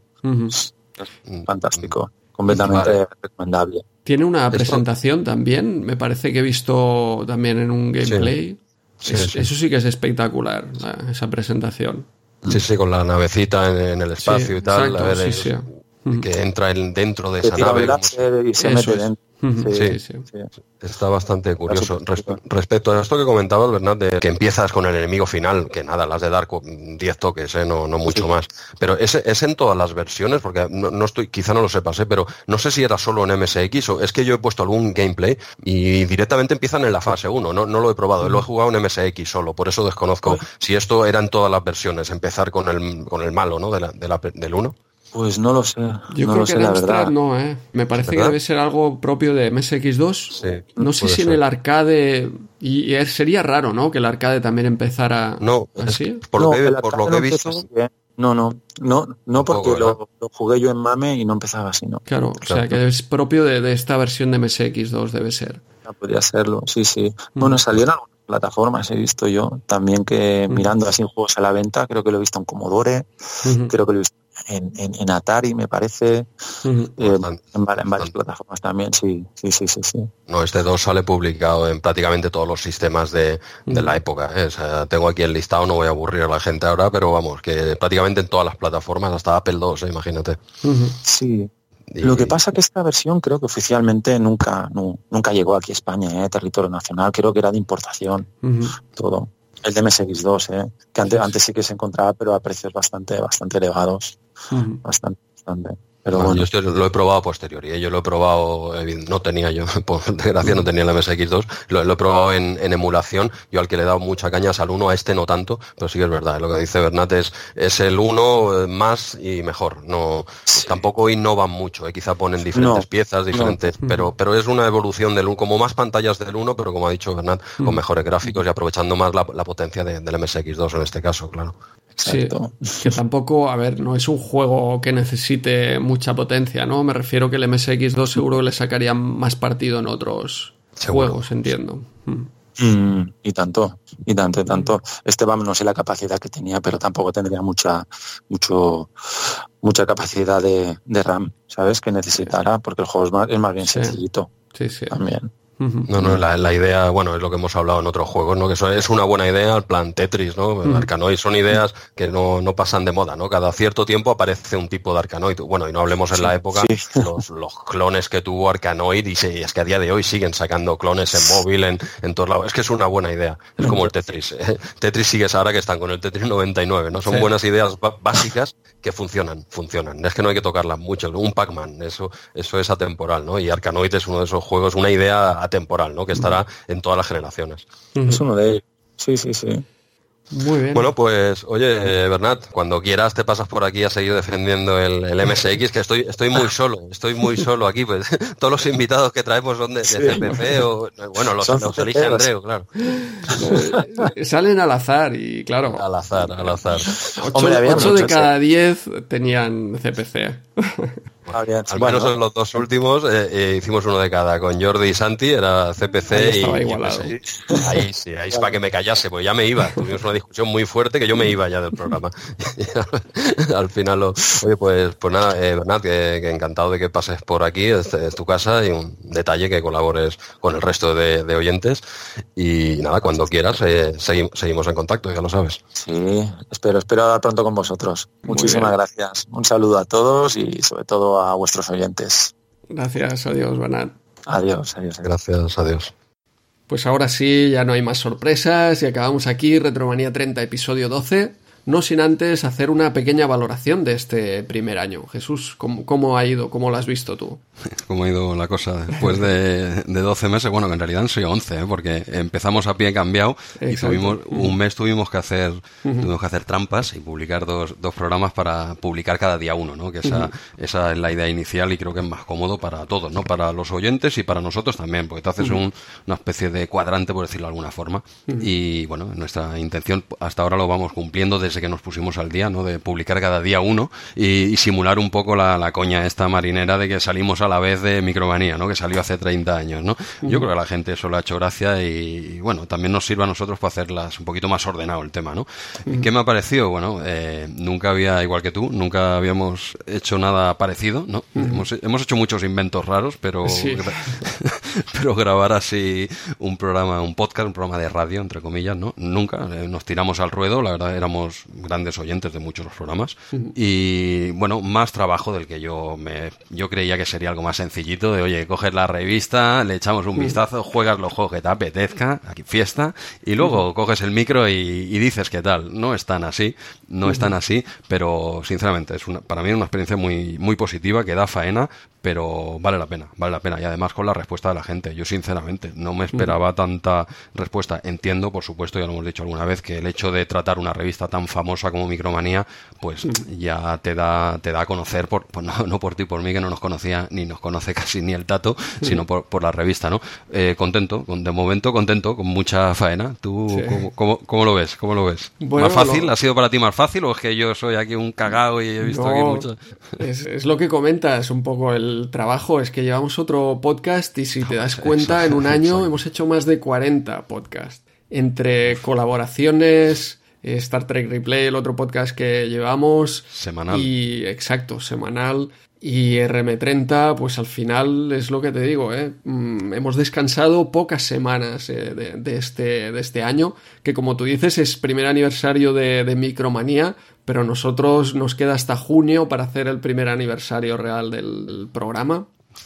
Y aún así llevamos, como te comento, ¿eh? más de 40 podcasts, ha habido momentos ahí que íbamos a tope cargados a última hora pero en general ha sido una experiencia increíble. Yo creo que hemos conocido a mucha gente interesante entre los invitados, entre las ferias que, que, bueno, Amstrad Eterno y ahora cuando vayamos también a Explora Commodore. Yo realmente estoy, estoy eso, muy, muy contento de la experiencia y de los resultados, que al principio, bueno, eh, cuando hicimos 100 oyentes estábamos ya todos locos, ¿cómo es posible? 100 oyentes, esto es increíble. Con ese primer programa, dejémoslo en regulero, lo dejamos en regulero. Yo creo que eh, el primero, eh, sí, lo recordamos como muy malo, pero es que yo he ido a escuchar alguno de los tres primeros y son duros, ¿eh? Todos, son, todos los primeros son duros, ¿no? Son duros, son duros. Yo creo que hasta que le cogimos un poco el truquillo, no sé cómo serán ahora, yo no, o sea, ya no, no lo reescuchas tanto, pero, pero esos tres primeros eran, eran duros. Yo creo que, ostras, si pudiéramos aconsejar a la gente que empezara a partir del cuarto o el quinto. Sí, sí, sí. No, es, eh, es, es, complicado. A ver, oye, seamos, seamos honestos, no habíamos hecho esto en la vida, te pones ahí delante de un micro y al principio eh, hay veces que te quedas como diciendo, ¿y yo qué digo? no Aquí, eh, sí, que yo me, he preparado aquí tres hojas de notas, pero ¿qué, ¿qué, digo? Me he quedado en blanco, ¿vale? Porque luego también hay un poquito de edición detrás, ¿eh? No nos engañemos, ¿eh? Y hay algún copiar-pegar y algunas cositas porque al principio sí que te quedas un poco eh, bueno, luego se va cogiendo soltura, lo harás mejor o peor, pero como mínimo lo haces más suelto, eso está claro. ¿eh? No, Eso no quiere, no quiere decir mejor, ¿eh? pero sí que es verdad que ya esos momentos de, de, tal, pero al principio cuesta, a mí me costó y yo creo que a ti también. Sí, bueno, yo creo que lo que comentas siempre de la edición también es un poco mito, ¿eh? o sea, hemos tenido cuatro momentos de risa, de, de, que te lías y te entra la risa y tienes que volver a empezar. Pero no, no han sido tantos, no han sido tantos. Yo creo que recuerdo más al principio que grabábamos como, lo dejábamos como, vale, esto va a ser el cómo se hizo, estos trozos los guardábamos. Sí. Pero ya no, no hay tantos, no, no hay tantos. No, porque poco a poco, bueno, si te vas amoldando un poco, lo que antes igual te parecía un gran fallo, eh, que lo es, eh, igual, pero bueno, ahora también lo asumas como algo también natural, ¿no? Oye, pues me equivocado en esto, pues lo rectificas sobre la marcha, no pasa nada, hombre, es algo muy gordo, bueno, pues tampoco pasa nada por pegar un poco de tijera, ¿no? Pero más vale hacerlo también un poco, como dices, no más natural, que salga lo mm. que salga y ya está. Oye, si metes una gran gamba, pues también estás a tiempo de cortarlo, ¿no? Yo dije, que, eh, no sé, del juego tal que lo hizo tal y bueno, lo puedes decir luego, no sé, hay que ser también un poco naturales y, y, dar por hecho que no jugamos a la mayoría o al menos a la mitad de los juegos que hemos hablado, ya lo, queremos, también lo intentamos decirnos en el programa, pues yo este juego no lo conocía o no lo jugué hasta hace dos semanas, se dice, ya está, no, no pasa nada, ¿no? No, los cortes han sido más de, ruidos, toses sí, y técnicos. Así, claro, claro. Claro, ya está, y decir las cosas tal cual fueron, ya está. Si lo jugaste ayer, pues lo dices y ya está. Eh, no, no todo el mundo, bueno, no sé, otros podcasts, no vamos aquí a. Pero yo no he jugado a todo lo que se ha hecho, ¿vale? Yo, yo, no, creo que tú tampoco, ¿no? no más, vale decirlo. Estamos aquí descubriendo, de hecho, empezamos el programa para eso, para, para descubrir juegos que no habíamos jugado y también para recordar, ¿eh? que, a, veces recuerdas con mucho cariño algunos y lo ves ahora y te das cuenta exacto. de que quizá no era tan bueno o que quizá eh, yo a veces me he dado cuenta que, es echarle horas, que a veces los juegos ah, se te hacen divertidos cuando, cuando realmente los dominas y tienes que echarle unas horas que ahora pues no tienes. Mm. También, también. Y oye, que, y que una cosa que te gustase de niño, que no te gusta ahora, no significa que sea mala. Es, una cosa, es un producto hecho para un niño. Y tú con 11 años lo disfrutaste y ahora con 40 tacos, pues no te gusta. No quiere decir que sea un mal juego, es un juego que ya no es para ti, ¿no?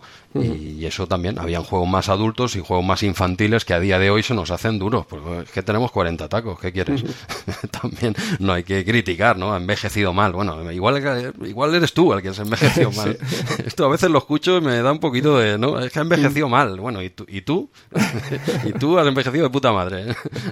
Pero bueno, la idea era un poquito eso, como has dicho, rescatar juegos olvidados, descubrir juegos nuevos de, de la la época y, sobre todo contagiar esto a, gente, ¿no? Gente que diga, oye, pues me apetece después de escuchar un RM30 o cualquier otro de los grandes podcasts que hay retro, que hay un montón donde elegir, acabar de escucharlo y decir, oye, pues me apetece echar una partida a ese juego que lo tengo ahí muerto de risa desde hace 25 años, ¿no? Esa es un poco la intención no solo nuestra, sino de otros podcasts y la gente no lo ha comentado a veces, ¿no? Y eso a mí me hace especialmente gracia cuando te dicen, no, he vuelto a sacar el, imagina, hasta el CPC me hace, me hace ilusión, fíjate, ¿eh? Tenía un CPC allí guardado y tal y lo he sacado, lo he sacado para echar unas partiditas porque, oye, me ha llamado la atención lo que habéis dicho vosotros o otro podcast. Y a mí eso me, me mola, eso me mola.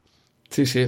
Bueno, y con ganas de, continuar, de avanzar a la etapa 16 bits, a la etapa PC, a la etapa también consolas. Yo tengo muchas ganas también de que vayan llegando consolas, aunque ahí ya se bifurcó un poco en hobby consolas, que se especializó en tema consolas, pero algo había ahí en Micromanía y ya irá llegando. Quedan, nos quedan seis años, ¿no? Bien, bien, Jesús, casi bueno, ahora serían cinco. Sí, en realidad son unos seis años de la segunda época, ya tenemos pulido hasta el número 12 y bueno, lo que hemos comentado más de una vez, nuestra intención es mientras no lo pasemos bien, y aquí voy a hablar de forma egoísta, mientras no lo pasemos bien nosotros, eh, tiraremos para adelante. Y si además la gente está ahí, le gusta y se divierte con esto, nuestra intención es seguir hasta el 80, no lo sé, queda, todavía queda lejos, ojalá, ojalá, sinceramente, a ver, a ver hasta dónde llegamos.